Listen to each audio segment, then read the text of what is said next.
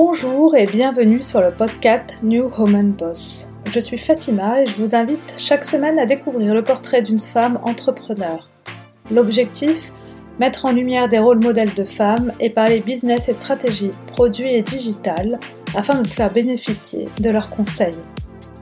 Le but, vous inspirer, vous motiver et vous donner des idées pour votre business. Et pour que le podcast perdure, je vais vous demander de bien vouloir prendre un peu de temps pour noter et commenter le podcast sur Apple Podcast. Merci par avance, cela assurera la visibilité de New Woman Boss, mais aussi de ses femmes. Et aujourd'hui, je vous invite à découvrir les coulisses de la création d'une marque de mode en partant de zéro et avec une femme qui n'y connaissait rien, ni en mode, ni en business, ni même en digital. Vous apprendrez de ses erreurs et des actions qu'elle a mis en place pour gagner en visibilité dans cette industrie concurrentielle où il n'est pas toujours facile de trouver sa place. Cette femme, c'est Juliette Bibelot, la créatrice de Capuche Paris, anciennement Capuche à Mémé. Tiens d'ailleurs, vous en connaissez beaucoup, vous, des entrepreneurs qui ont lancé un business à partir d'une simple blague Et si je relançais la capuche à mémé C'est justement le pari fou que s'est lancé Juliette Bibelot et elle s'était mise en tête qu'elle ferait ça seulement pendant un an. Mais quatre ans plus tard, elle a réussi son pari, remettre au goût du jour la capuche à mémé, devenue Capuche Paris pour s'internationaliser. Elle n'était pas prédestinée à se lancer dans la mode et ne connaissait rien au business. Quatre ans après, elle fait aussi du conseil entrepreneurial pour les marques qui se lancent dans la mode, forte de son expérience pro. Dans cette interview, elle revient sur l'histoire de Capuche Paris qui lui a été inspirée par sa grand-mère, toujours chic avec sa capuche et vous apprendrez dans cet épisode quelles erreurs et difficultés vous pourriez rencontrer lorsque vous vous lancez dans un secteur que vous ne connaissez pas du tout, notamment celui de la mode, comment elle a vu le nombre d'abonnés sur son compte Insta exploser, ses ventes augmenter, sa notoriété décupler après son passage dans l'émission Qui veut être mon associé? Elle nous explique aussi sa stratégie de collaboration mise en place pour s'internationaliser.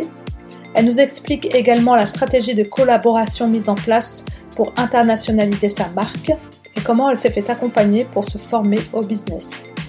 Dans cet épisode, Juliette distille de nombreux conseils pour les femmes qui, comme elle, partent de zéro dans un secteur qu'elles ne connaissent pas. Elle montre que tout est possible. Mais juste avant de laisser place à l'épisode, n'oubliez pas de vous abonner à la newsletter sur le site newwomanboss.fr pour être tenu au courant des prochains épisodes. Je vous souhaite une très belle écoute. Ah, bonjour Juliette. Bonjour Fatima. Merci d'avoir accepté cette interview. Avec plaisir. Alors Juliette, pour commencer, pour euh, apprendre à mieux te connaître, j'aimerais bien que tu me dises euh, si tu étais de saison, laquelle tu serais? Je pense que je serais l'automne. L'automne? Ouais. Ah oui, pourquoi? J'aime bien la rentrée des classes, euh, c'est mon anniversaire en septembre, c'est toujours une période où on a plein de plein d'envie, on a fait plein d'énergie, il reste un peu de soleil et donc euh, voilà, c'est une période qui est pleine d'espoir et euh, c'est une période que j'aime bien, l'automne. Oui, la rentrée, l'espoir, les couleurs des feuilles qui tombent. Oui, exactement. Il y a un côté assez poétique euh, qui, est, qui, est, assez chouette. En fait, c'est une période qui est triste et joyeuse en même temps. Voilà, je trouve qu'on a besoin, quand on crée, d'avoir à la fois de la lumière, à la fois un peu de mélancolie. voilà, il y a plein de, plein de sentiments mélangés. D'accord, ça t'inspire. Ouais, ça m'inspire. ça me motive. Je me dis, allez, c'est la rentrée, on repart, on fait plein de choses.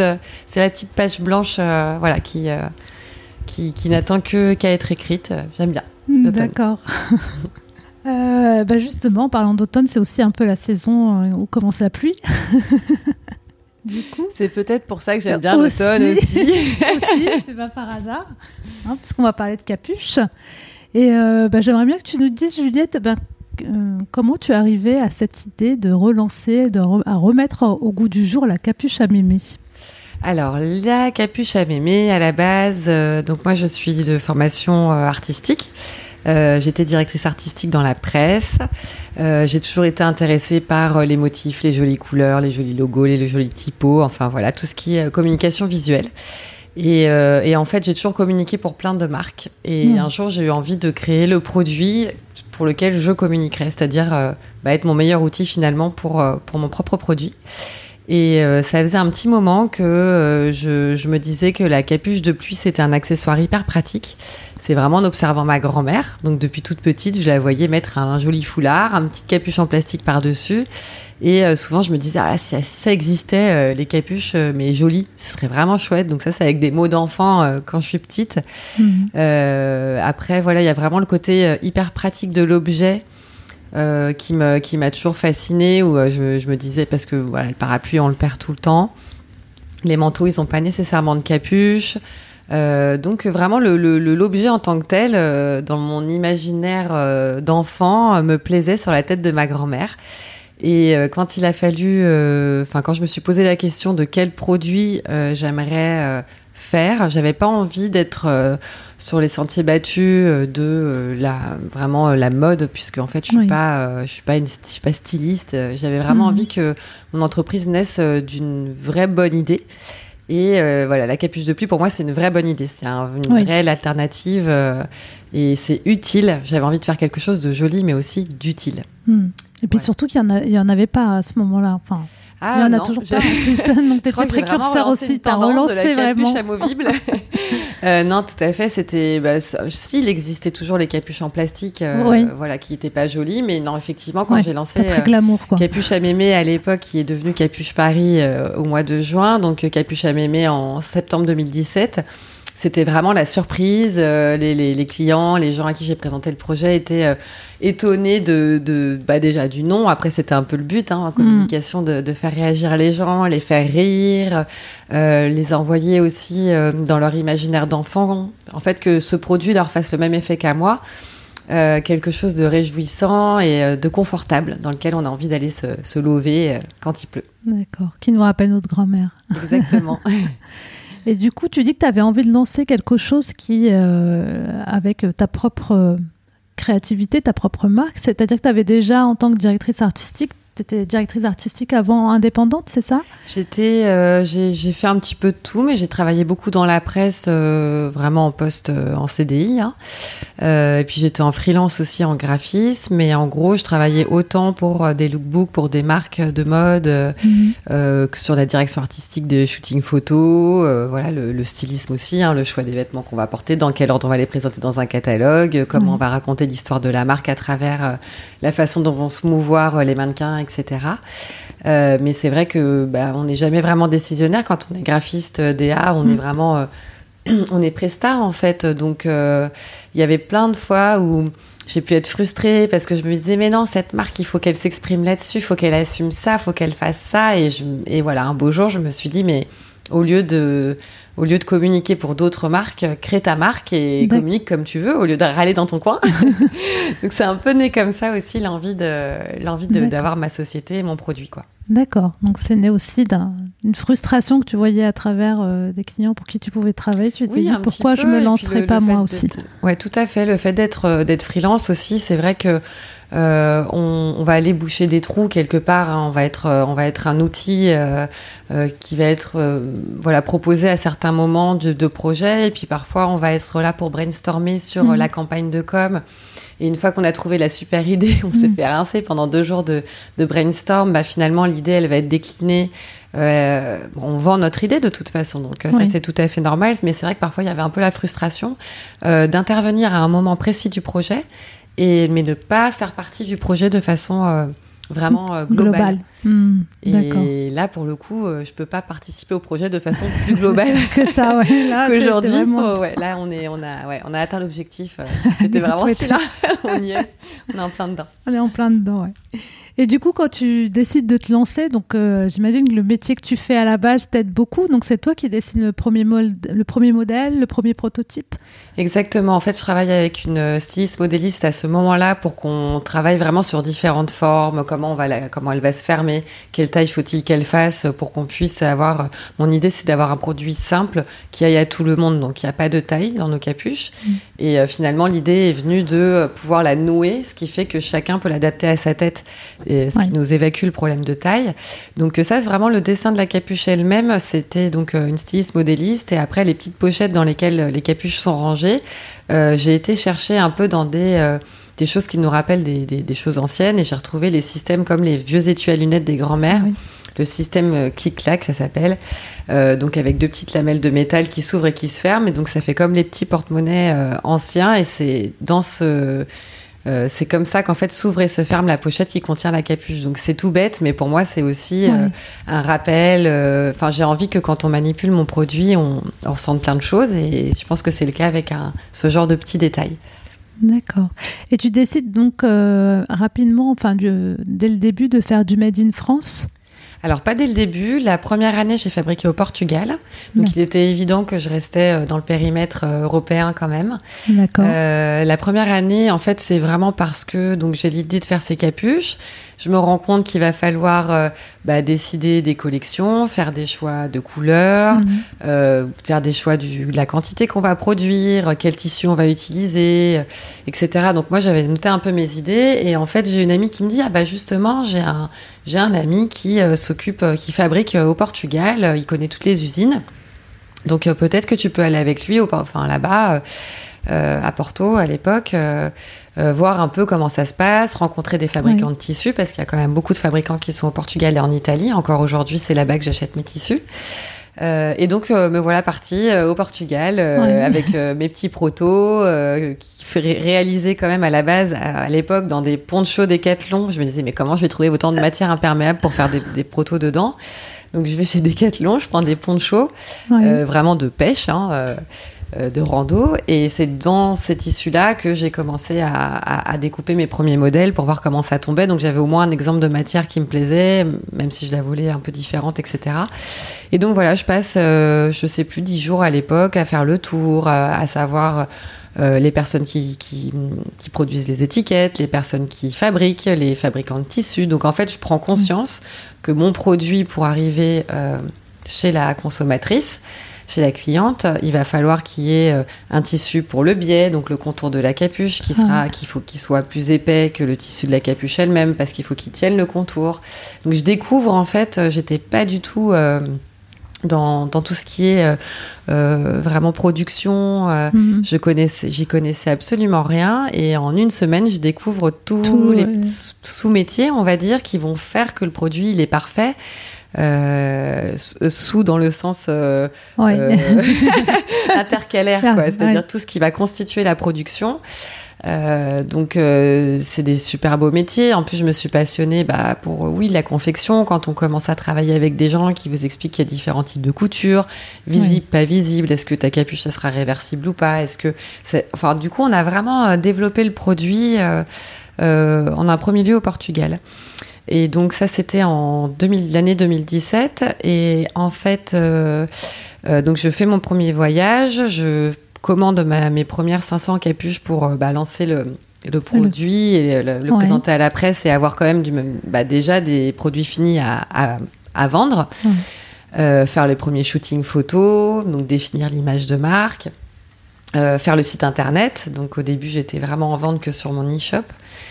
Euh, donc voilà, faire cet e-shop avec des images sympas, etc. Et puis, euh, du coup, je lance le projet en septembre 2017. Mhm. Et comme j'avais travaillé pendant pas mal d'années dans la presse, je fais appel à mon réseau professionnel pour euh, avoir des articles. Mais vraiment, j'envoie un dossier de presse, j'envoie un petit produit à mes, à mes copines hein, en disant voilà, je fais ça maintenant. et là, j'ai plein de coups de fil. Mais c'est super, c'est une super idée, c'est super malin, c'est rigolo, c'est décalé, c'est top et tout. Euh, on te fait un article. Et je me suis retrouvée en deux, trois mois avec euh, ben, un premier article dans Madame Figaro. Ah oui, donc ton réseau a bien fonctionné, tu t'es retrouvée avec pas mal d'articles. Vraiment, je la remercie encore aujourd'hui, elle m'aide encore aujourd'hui d'ailleurs. Mais c'est vraiment voilà, grâce à ce réseau que j'ai pu euh, avoir un coup de projecteur en fait à ce moment-là. Sauf que en fait, je suis tombée enceinte juste après avoir lancé le produit et du coup je pouvais plus vraiment aller au Portugal parce que euh, voilà, au bout d'un moment euh, c'était plus compliqué et mhm. puis en fait je me suis rendu compte je me suis rendu compte qu'en n'allant pas sur place je pouvais moins surveiller quand même euh, la production D'accord, parce que tu as eu des mauvaises surprises justement sur ces 500 premières. oui, il y a eu des, y a des choses. En fait, c'est que c'est simplement que j'étais pas forcément derrière eux pour bah, pour tout vérifier. et c'est vrai que le mhm. côté, euh, enfin si aujourd'hui je travaille avec un, un ESAT euh, au Père Lachaise à Paris et euh, un atelier traditionnel à Pantin. Et c'est vrai que l'un ou l'autre, quand ils ont des questions, ils m'appellent, ils me disent on a un truc là, on trouve que ce tissu-là, il est un peu épais, ça fait ça. Bah, au lieu de tout produire et me dire on verra une fois que c'est fait, je viens voir un premier prototype, on prend des décisions et voilà.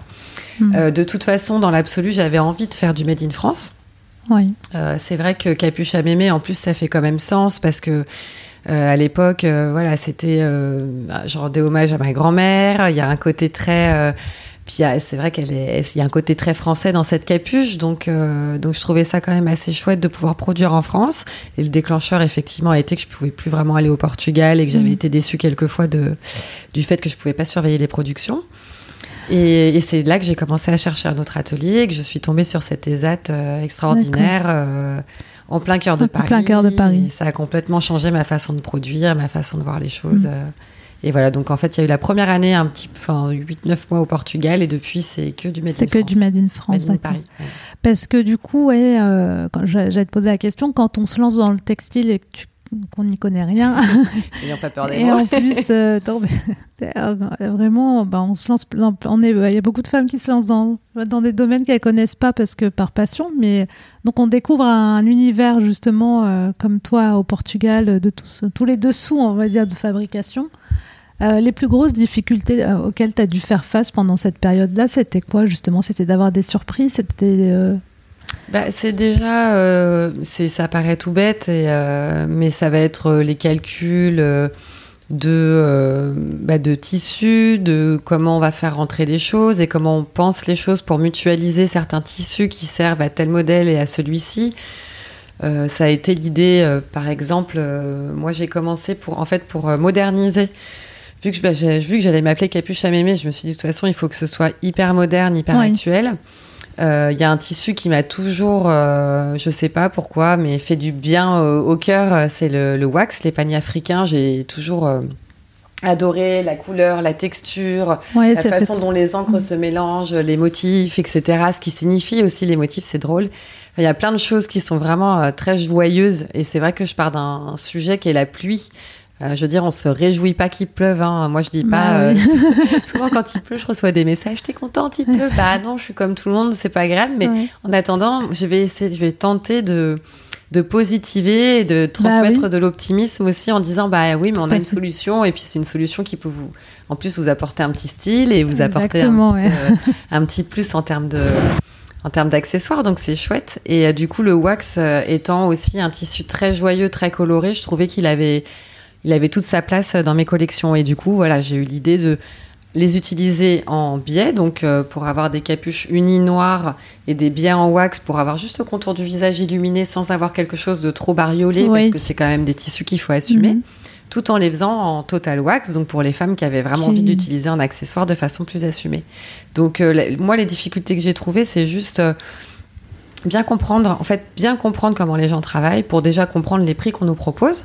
Parce qu'en fabrication, euh, on peut se dire c'est qu'une capuche. Bah en fait, quand on voit toutes les étapes et quand on voit le temps que ça prend, on comprend mieux pourquoi euh, le fabricant va nous facturer euh, ceci ou cela. Et puis derrière aussi les problèmes de faisabilité, parce que moi j'avais envie de travailler avec des wax, mais le wax c'est pas imperméable. Mm. Donc il a fallu comprendre, il a fallu aussi que, que je fasse plein de tests sur plein de tissus pour savoir quel tissu je pourrais imperméabiliser ou pas. Euh, donc euh, trouver des solutions techniques à mes envies euh, créatives et, visuelles. Donc ça c'était un peu la difficulté. Et après la, une des plus grosses difficultés qu'il est encore aujourd'hui, c'est de bah, de calculer ses, ses, productions, de d'imaginer quand on lance un produit, une collection, on se dit tiens celui-là je l'adore, les nanas vont adorer, c'est hyper. Et puis en fait bah, il y a des il y a des il y en a certains, certains qui, bah non, c'était que moi en fait. Donc, euh, donc des fois, on va faire des flops avec des produits qu'on a surproduits, et puis des fois, on va sortir un produit, on se dit, oh, il est osé celui-là. Bon, allez, je le lance, on verra juste une centaine d'exemplaires, et il part en une journée, et là, tu, bon, tu te dis, mince, j'ai mal. Donc voilà, pour moi, vraiment, la difficulté aujourd'hui, c'est tout ce qui va être euh, commande de tissu. Quand je vais commander un tissu, Oui. euh, j'ai jamais la certitude qu'il va plaire autant qu'il m'a plu. Euh, Aujourd'hui, ce que je commence à faire, c'est avoir des stocks de, de, de tissus et de matières premières et j'assemble au bout d'un certain nombre de commandes. Mais je voudrais pas non plus rentrer dans un système de précommande comme le font beaucoup de marques euh, parce que j'estime qu'un pour une petite pièce comme celle-ci, attendre trois semaines, un mois de livraison, c'est un peu long. Donc Mhm, jusqu'à maintenant, je continue à fonctionner avec euh, des petits stocks. Je fais des petits réassorts euh, un peu plus petits pour euh, voilà, la prise de risque en fait financière à chaque fois qu'on investit dans un tissu ou qu'on investit dans une production. Elle est énorme. C'est de la trésorerie qui dort en fait Bah euh, le oui. stock. Donc Ouais. C'est des choses que j'ai mis du temps à comprendre. Maintenant, je gère beaucoup mieux, euh, beaucoup mieux ça. Et puis bah, après, on verra si un jour je dois arriver au système de précommande comme les trois quarts des marques, je le ferai. Mais voilà, la difficulté, ça a été vraiment ça. Ça a été de se dire euh, euh, comment je vais produire le bon nombre pour qu'il jamais, pour que la cliente n'ait jamais de frustration et que moi, en même temps, la société euh, tourne Bah, sans ça trop de stock quoi. qui dort. Bah oui, ouais, oui. C'est la difficulté, c'est de trouver cette balance-là entre les deux, quoi. C'est pas évident. Surtout la première année, parce qu'en fait, Ouais. d'une année, comment on fait pour analyser un business, faire un business plan et faire Ouais. des analyses statistiques Si... On se base sur les années passées. Et c'est vrai que pour une entreprise, le plus difficile, c'est les, c'est les tout débuts. C'est tout Parce début, qu'on ouais. a, on a aucune idée des périodes où on vend le mieux. Alors évidemment, euh, à Noël, on sait qu'on vend mieux. Euh, Moi, par exemple, je pensais qu'à la Saint-Valentin, je vendrais pas mal, euh, mais en fait, pas plus que ça parce que c'est pas la période. Euh, enfin, c'est, pour moi, c'était une fête où je pouvais aller euh, chercher en communication les hommes pour leur dire, ah, faites un cadeau. euh, À votre... un cadeau sympa et Ouais. utile euh, à votre bien-aimé.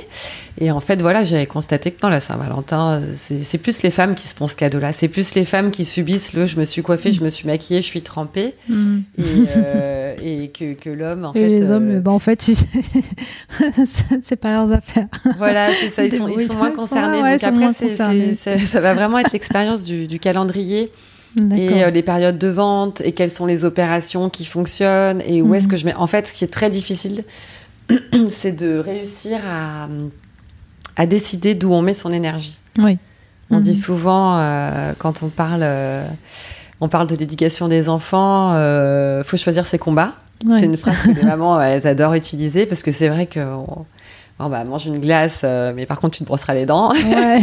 Bah, quand on est entrepreneur, c'est ça aussi. Enfin, à un moment donné, il faut choisir ses combats. Et c'est vrai que l'année zéro, on fait que des tests. faut En faire fait, des moi, tests, c'est ça, pour voir ce qui marche le mieux et ensuite, euh, ce qui marche le moins, en fait. Exactement. Et vraiment, c'est très souvent très surprenant. Oui. C'est pas forcément ce qu'on aurait imaginé. C'est pas forcément. euh, euh, donc voilà, essayer d'être au maximum objectif. Et c'est vrai qu'une fois qu'on a des chiffres, on peut, on peut un peu plus l'être ou du moins un peu plus euh, se baser sur du factuel euh, Mm. que, que le pifomètre. Bah justement, pour un peu pas aller au pifomètre, est-ce que toi, tu avais fait quand même enfin, une petite étude ou parler autour de toi avant de lancer le projet pour savoir si c'était si un produit qui, serait, qui, serait, qui intéresserait les femmes? En vrai de vrai? Oui, en vrai, de vrai, non. Veux- T'es- parti, voilà, c'est un produit qui me plaît, je le produis, puis on verra après, en fait. Non, mais en réalité, euh, voilà. euh, Aujourd'hui, ça fait ça fait quatre ans. Euh, j'ai entre temps suivi des accompagnements. J'ai été Oui. formée. Moi, je suis donc euh, j'ai un diplôme supérieur d'art appliqué à Estienne. Donc, j'ai fait de longues études Oui, dans une très bonne école d'art appliqué, mais c'est pas une école de business. Euh, Donc je- j'a- j'avais vraiment pas. Et puis au-delà de la formation et des compétences qu'on apprend, et je, je pense qu'il y, a- il y a vraiment un état d'esprit. C'est-à-dire Mhm. que quand on est, euh, je, je pense, enfin, on en demandera à d'autres créatifs, mais il y a un côté, euh, surtout quand on est en com visuel, en graphisme et tout, on a un- une volonté de- d'efficacité du message. On est beaucoup dans l'émotion de ce que les gens vont ressentir quand ils vont euh, croiser mon affiche dans la rue. euh, Mhm. euh, parce que moi, je fais plutôt du culturel à la base. Je fais pas, enfin, j'ai jamais vraiment fait de campagne euh, dans l'alimentaire ou ce, ce genre de produit. Je suis pas dans la pub. euh, Oui. Je suis plutôt dans, dans voilà la, la- la presse papier. euh, bon, du coup, il y a un rapport un peu sensible aux choses. Et, euh, et c'est vrai que j'avais pas l'esprit de businesswoman. Et en fait, je pense que il y a eu plusieurs événements qui m'ont réveillé sur le fait que, en fait, il y a un réel potentiel. En fait, je pourrais réellement créer de l'activité, euh, embaucher des gens. Enfin, je, je- je pourrais, euh, ça, ça peut devenir euh, Un vrai business, un quoi. vrai business. Et alors après, il y a aussi, je- et ça, je pense que beaucoup de, plus les femmes que les hommes, mais les hommes aussi, j'imagine, l'ont, euh, le syndrome de l'imposteur. Euh, quand on commence à s'attaquer à un business qui n'est pas euh, qui n'est pas celui pour lequel on a été formé, je me suis jamais sentie une imposteuse quand j'arrivais dans une agence de pub pour proposer des idées euh, mhm. pour des campagnes ou quand je venais proposer mes logos à mes clients. Mais par contre, le jour où je me suis dit ok là je produis, je fais un objet en fait, c'était quand même assez différent. Ouais, tu te sentais moins légitime je me sentais moins légitime et du coup, euh, je me suis un petit peu cachée derrière. Euh, non, mais moi, je suis euh, la, la, tête créative de la société. Sauf qu'en fait, soit on est. Alors moi, ce que je conseillerais aussi à toute personne qui souhaite lancer son business, c'est de déjà d'être en binôme, d'être deux. C'est beaucoup plus facile que d'être seul. Euh, et t'avais pensé être euh, avec quelqu'un au départ ou pas du tout beaucoup aimé et en fait euh, il y a eu... Ça s'est pas fait parce que t'as pas trouvé ou parce qu'au départ t'es partie toute seule et t'as pas pensé forcément à, bah, avoir une associée? pas vraiment cherché. En fait, je suis plutôt du genre, j'ai envie de faire ça, je le fais. D'accord. Ce que j'avais compris. assez fonceuse et, et, réellement, j'ai pas, et puis j'ai pas eu la chance de faire la, la rencontre. Et j'ai encore espoir de faire la rencontre de la personne qui me serait, euh, qui, enfin voilà, avec qui on pourrait vraiment euh, avoir des compétences très différentes et du coup, euh, et du coup se compléter. se compléter, oui. Hmm. Parce que je pense que vraiment, quand on est, le problème, c'est que quand on est créatif et que au départ mon idée elle a plu, mes designs ils ont plu parce que j'avais le cerveau aussi aéré, j'avais vraiment envie de transmettre quelque chose d'un univers vraiment graphique etc. Et c'est vrai qu'il faut vraiment prendre soin de, de, de, l'essence de son projet. Hmm. Moi, c'est ça, l'essence de mon projet. Euh, et pas se laisser étouffer, en fait, par euh, bah, toutes les problématiques euh, autour. C'est mon téléphone. Ah. Donc euh, ouais, du coup, je pense que vraiment, euh, quand on lance une aventure comme ça, ça vaut le coup de prendre le temps de trouver euh, son alter ego qui aurait la même passion d'entreprendre, mais qui aurait des compétences complémentaires pour pour pouvoir chacun dans son domaine et et faire des choses. Alors après, quand on n'a pas cette chance-là, donc moi j'ai pas trouvé euh, euh, de personnes pour me suivre dans l'aventure, hmm. euh, qui est le profil école de commerce et chiffres et, et, voilà. Mais il existe plein d'accompagnements en fait, et du coup, bah c'est pas, ça veut pas dire qu'on n'y arrivera pas. Puisque je suis toujours là quatre ans après et que, et que ça marche très bien, mais c'est qu'il faut se faire accompagner, il faut, voilà, il faut vraiment faire attention à garder euh, cet oxygène dans, le, dans la tête qui était à la base, enfin, qui, qui est ce qui va faire rêver finalement la cliente. C'est, voilà, faut hmm. prendre soin de sa créativité, je pense. D'accord. Mais quand tu commences justement au départ, quand tu produis tes tu fais tes premières euh, capuches. Euh, tu avais toi déjà en tête euh, les réseaux de distribution? Tu, tu, voyais distribuer comme ça, pas, comment? Sur Internet principalement? J'étais complètement à côté de la plaque. Ah oui, pourquoi? Non mais c'est ça qui est amusant, c'est qu'avec du recul, s'il fallait tout refaire, je ferais pas du tout pareil. Et je pense d'ailleurs que j'aurais d'autres, je vivrais d'autres aventures entrepreneuriales puisque j'ai appris tellement de choses que il y a des choses qui me paraissent aberrantes. Après, c'est l'expérience et c'est chouette. Et moi, enfin, j'adore raconter mon parcours parce qu'en fait, il donne espoir aussi aux gens qui ont l'impression d'être un peu euh, avec une idée, mais peut-être un peu à côté de la plaque sur certains trucs. Bah, c'est pas grave en fait. Euh. Mm. Mais euh, donc, du coup, sur ce sujet de la, de la, distribution, j'étais. alors, j'aurais.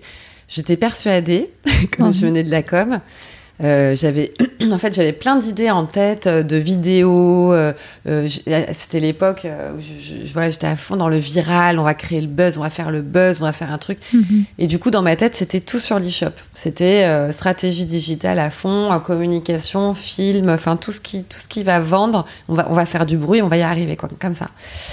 Et puis en fait, bah, en fait, c'est pas vraiment comme ça que ça marche. Mm. puisqu'en fait les réseaux de distribution c'est super important. Les clientes elles ont besoin d'avoir euh, euh, un produit, voire un produit en physique, elles ont besoin d'aller d'aller l'essayer. D'autant plus une capuche où on peut être un peu dubitatif quant au fait que ça nous aille, ça nous aille bien.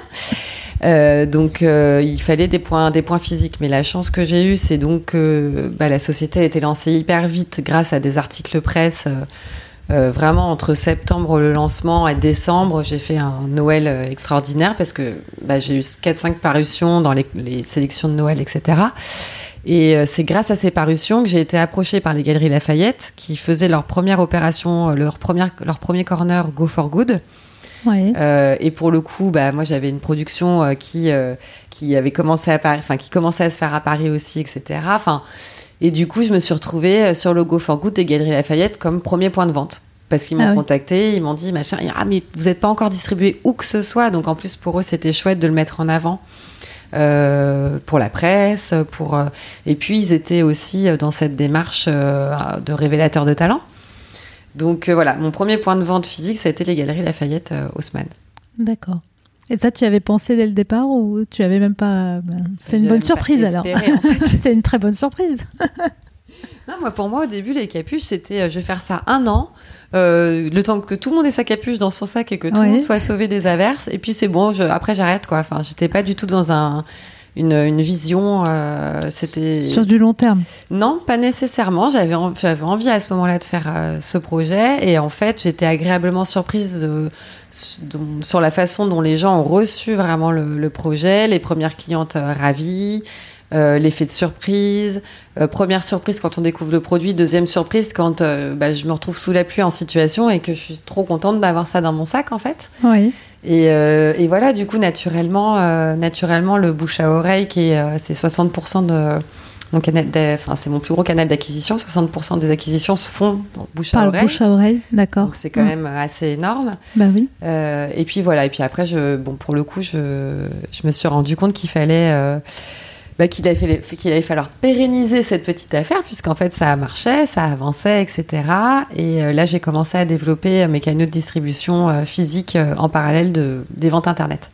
D'accord, très bien. Donc, tu as, démarché des, des pop-up stores, c'est ça? Enfin, des, Oui, des alors, boutiques qui pouvaient distribuer capuche à, à mémé? Bah, plus des concept stores. Oui. Plus, euh, plus, enfin, j'étais vraiment, je voulais, je voulais m'implanter euh, euh, dans différents endroits. Et en fait, le vrai gros tremplin euh, euh, de la, de la, du développement commercial boutique, donc B2B, euh, le déclencheur a été maison et objets.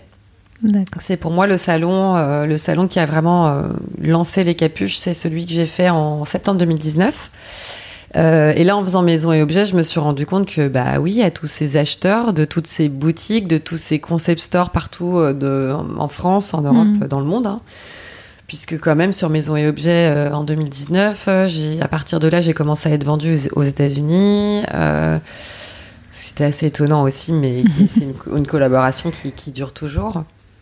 Euh, en Belgique, en Allemagne, en Espagne, en Italie, au Portugal. Enfin, ça a été vraiment un. C'est ce que j'allais te poser comme question parce qu'on voit qu'il y a quand même un côté internationalisation puisque tu es vendu, euh, comme tu disais, aux États-Unis, en Angleterre, en Allemagne, en Italie, au Danemark aussi, Belgique aussi. Oui. Bah, à peu près Donc, tous un les peu- pays d'Europe. hein. On est, Ouais. là, il y en a bah, tous. Puis des pays où il pleut, hein, l'Angleterre, la. Belgique. Exactement. C'est des pays où il pleut. En fait, euh, mon idée, c'était, enfin, en tout cas, mon, parce que ce, ce dont j'ai, ce dont j'avais envie, c'était c'est d'être partout, parce qu'en fait, ça sert à tout le monde, et c'est aussi pour ça que je me suis lancée dans cette aventure, c'est que c'est, c'est niche, tout en est, tout en concernant tout le monde. C'est dans le Mhm. quotidien des gens, c'est dans le quotidien des femmes. C'est euh, la pluie, ça fait partie de notre quotidien. Donc du coup, euh, bon, évidemment, il y a plein de pays où malheureusement, euh, euh, c'est pas vraiment la, la priorité première de, Mm. de porter une capuche parce que voilà. Mais quand on pense au monde, on est, je pense que oui, dans deux tiers du monde, euh, on, on peut vendre des capuches. Mais euh, c'est vrai que j'avais pas envisagé ça comme ça. Encore une fois, je manquais vraiment de vision et de grandeur en fait. Je manquais de de recul sur sur tout ce que ça pouvait devenir. Et euh, j'en ai pris conscience au fur et à mesure. Et donc la première prise de conscience, euh, c'était maison et objets. Euh, à l'issue duquel euh, je me suis retrouvée avec des tas de commandes, euh, à être dans plein de, plein de pays, donc, et puis plein de boutiques aussi en France. Euh, et c'est là que j'ai commencé à me dire, ok, alors, du coup, ça plaît. Euh, clairement, le produit, Là, le, il est un le peu marché est validé, là. voilà, il y a une preuve de marché, très clairement. Euh, il y a, on va avoir des commandes, il y, a, il y a plein de commandes en cours, mais du coup, ça va aussi donner de la visibilité par région, donc toutes les régions qui... Parce que mine de rien, un point de vente, surtout s'il est sympa et bien choisi, c'est aussi hein, une super vitrine pour les capuches. hein. Euh, et là, je me suis dit, ouh, peut-être falloir commencer à sélectionner les points de vente Oui. pour, euh, pour s'assurer d'être aussi, de rester dans mon positionnement premium quand même. Parce que la capuche, elle est vendue entre 29 et 69 euros.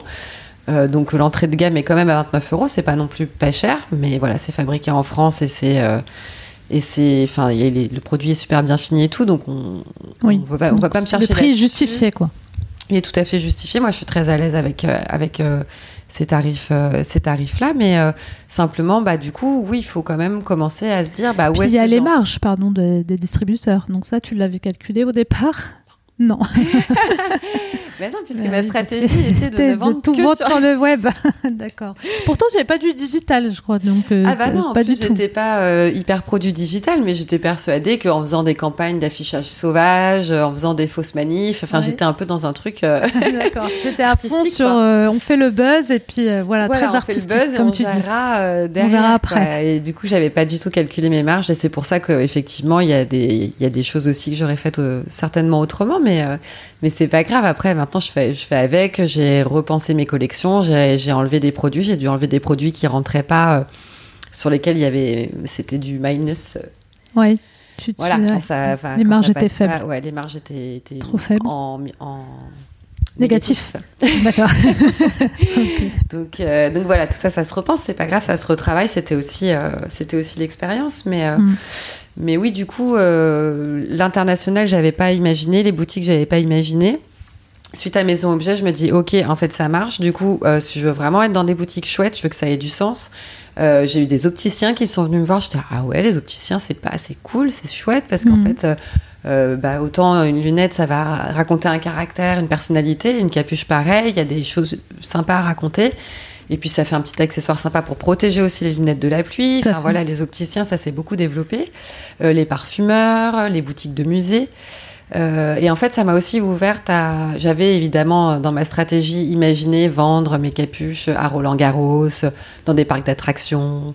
Euh, que, que, la capuche, ça devienne un souvenir, par exemple, quand on visite la Tour Eiffel, il y a la capuche Tour Eiffel, et le touriste, au lieu de partir avec un petit magnète ou ou une petite bricole, bah, il, la, la, touriste repart avec non seulement euh, euh, un objet utile, un objet estampillé Paris, et en plus un objet qui, qui raconte le chic parisien. Donc euh, j'avais tout ça mhm. en tête, mais j'avais pas réalisé bah, qu'en en fait il fallait trouver des listes, oui, de, de, de musées, de parfumeurs, de, d'opticiens, de, coiffeurs.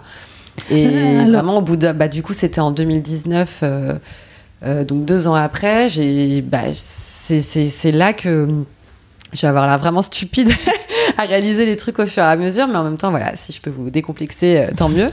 Euh, c'est aussi en, me rendant compte de qui venait me voir. Euh, ces gens-là, en, tout cas, sont acquis. À partir du moment où ils viennent vous voir, ça veut dire qu'il y a un besoin de leur côté aussi. Et du coup, ça a été vraiment, j'ai commencé à développer toute cette partie-là aussi du business. Et aujourd'hui, quand au début j'étais à 20% de boutique, 80% sur l'e-shop, aujourd'hui je suis à 50-50. D'accord, aujourd'hui tu as 50-50. Donc tu veux dire que euh, au départ de ton projet, le B2B, tu avais pas tu avais pensé mais tu pensais pas que ça pouvait prendre euh, autant euh, sur ton business? Exactement. Hmm. Après, dans la partie B2B, j'avais, j'ai toujours eu en tête, et d'ailleurs, c'est, c'est l'idée, elle est partie de là aussi, c'est que à l'époque, je travaillais pour un journal et on faisait beaucoup d'événementiels c'était avant le Covid et tout ça. Et on était toujours à la recherche de, de, goodies euh, sympas, euh, qui changent, différents, etc. Et quand j'ai lancé les capuches, évidemment, je me suis dit que ce serait un goodies euh, génial ah parce que parce que c'est un goodies qu'on garde. C'est un goodies qui, une fois qu'il est porté, bah, communique sur la marque. Enfin, c'était gagnant-gagnant pour tout le monde. Et euh, du coup, au niveau B2B, j'avais imaginé développer vraiment des capuches sur mesure, chose que je fais aujourd'hui et qui est une grosse partie de mon activité finalement, euh, pour les entreprises, euh, pour je dessine du coup moi-même, je détourne les logos et je raconte en fait l'histoire de la, de la marque de façon plus glamour sur une capuche en redessinant des, des motifs d'après. Tu fais des capuches pour des entreprises. Mmh. D'accord. Par exemple, ah oui, DHL, non, non, je l'ai vu. je l'ai vu. voilà, donc ça, ça peut m'arriver de, de, vraiment créer une capuche qui va devenir un cadeau d'entreprise. D'accord. Voilà, je l'ai fait pour des marques de champagne, je l'ai fait pour. Donc les marques de champagne, ça fait sens parce que c'est pareil, c'est un peu le chic à la française. S'il y a une visite de caf qui est faite et qui pleut, bah, on a une, une, solution sympa à proposer aux femmes euh, qui viennent visiter. Euh, et ça fait un petit souvenir euh, à garder, etc. Voilà. Et hmm. du coup, il y a un côté assez luxe aussi du champagne. Donc non, non, il y a, y a, plein de en fait, il y a plein, il y a plein de façons de, de détourner. En tout cas, la capuche, elle peut être c'est vraiment un objet élégant et en même temps, euh, voilà. Donc le B2B, j'avais vraiment imaginé développer sur le sur-mesure, mais j'étais pas focus euh, boutique. Aussi parce qu'on m'avait dit qu'il prenait des grosses marges. Alors je savais pas, c'est je savais pas, pas à la marge. point. Et en fait, évidemment, les boutiques, elles ont énormément de frais, donc euh, tout ça fait complètement sens. hein. Mais, mais c'est vrai que, que du coup, Mhm. j'étais là. Ah, mais ah oui, donc on gagne moins d'argent. Bon, bah je fais pas ça, je fais ça. en fait, pas du tout. C'est pas comme ça que Ouais. ça fonctionne. Euh, les boutiques physiques, surtout quand elles sont bien choisies, elles sont en, elles-mêmes générateurs de, de business. De business, tout à fait, Euh, oui. Ça t'apporte. Bah, tu dis aujourd'hui, c'est 50% de ton chiffre d'affaires, donc euh, Et en plus, négligeable. par rebond, elles sont. euh, euh, je vais vous donner un exemple euh, tout bête. euh, le bon marché. J'ai fait un corner de Noël euh, le Noël dernier. Euh, bah, le bon marché, comme en plus pendant le Covid, tous les salons étaient fermés, toutes les boutiques, euh, les autres boutiques, donc Paris, province, euh, sont venues au bon marché sur Oui. ces corners créateurs en plus qui sont vraiment des découvertes. Euh, venaient sourcer en fait euh, bah, leurs nouveaux produits. Enfin, ils venaient sourcer au bon marché. Donc en fait, Oui, par exemple, quand on va se retrouver dans un point de vente aussi prestigieux, ça veut dire qu'on a été validé par des acheteuses qui clairement savent euh, de quoi il s'agit. oui, tout à fait. se vendre, elles vous, elles vous prennent pas. Euh, voilà, quand elles vous sélectionnent, c'est déjà euh, un grand gage Oui. de confiance. Et ben, les autres euh, boutiques vont venir sourcer dans ces magasins-là, et du coup, par ricochet, bah, tous ces points de vente prestigieux-là et d'autres et les autres aussi hein, permettent d'avoir plus de boutiques. Et puis Mhm. après, toutes les boutiques qui me représentent. je pense à une boutique que j'adore à Rouen qui qui euh, que j'ai qui m'a découverte sur le dernier salon Maison et Objets que j'ai refait cette année. Mhm. Euh, voilà, leur boutique est magnifique, elles ont une sélection très pointue, elles font des événements de danse, de elles font plein de choses. Et moi, voilà, l'image d'une boutique aujourd'hui, je sélectionne vraiment les concept stores dans lesquels je suis présente. Oui, pour que ça colle au positionnement de ta je marque. veux vraiment qu'on ouais. raconte toujours la même histoire, à savoir Mhm. optimiste, optimisme, joie de vivre, bon goût, et euh, que ce soit toujours dans un. voilà, c'est qui tes clientes aujourd'hui? Ma cliente euh, type. Oui. Alors, on a réussi à faire son portrait. Ah oui. tout en sachant que c'est un portrait euh, très inégal Euh, parce que j'ai autant euh, j'ai eu des petits effets de mode de mode chez les chez les jeunes femmes de 18-20 ans sur certains modèles parce qu'une influenceuse l'a porté que voilà Ouais. donc il y a vraiment des modèles qui sont qui font un peu plus jeunes graphiquement et au niveau de- parce que c'est des couleurs plus pop et tout donc je vais avoir plein de clientes jeunes aussi parce que ça va les faire rire, parce que quand on a 18 ans, on ose peut-être plus se mettre un truc sur la tête sans se poser de questions. Je vais avoir des vieilles dames parce que euh, voilà, Capuche à Mémé, c'est devenu Capuche Paris. Oui. Mais il y a eu aussi toute la période où euh, bah, c'était un quelque part c'était valorisé aussi euh, cette génération et donc euh, bah, j'ai eu plein de mémés qui m'ont acheté des capuches donc il y avait des femmes un peu âgées et puis euh, en fait le cœur de cible au final et les femmes qui achètent le plus et qui sont dans cette moyenne ça va être bah, c'est un peu c'est un peu moi 35 40 ans euh, bon jeune maman travailleuse euh, maman ou pas d'ailleurs mais maman parce que bah, c'est- au niveau praticité, pratique. quand on a besoin d'avoir les mains libres pour euh, tenir un enfant, des courses ou une poussette, c'est vrai qu'il y a eu une grosse, euh, il y a quand même une grosse clientèle maman à un moment donné. Aussi parce que je venais d'être maman et que je pense que j'étais euh, pas mal dans la communication, La de cette de- communauté euh, entre entre femmes mamans. Euh, et donc en gros, bah, ça va être 40 ans. Femme active, euh, qui a du goût, bon, c'est SP+, parce qu'encore une fois, c'est pas un produit non, Ça, non ouais. plus qui coûte 2 euros, euh, voilà.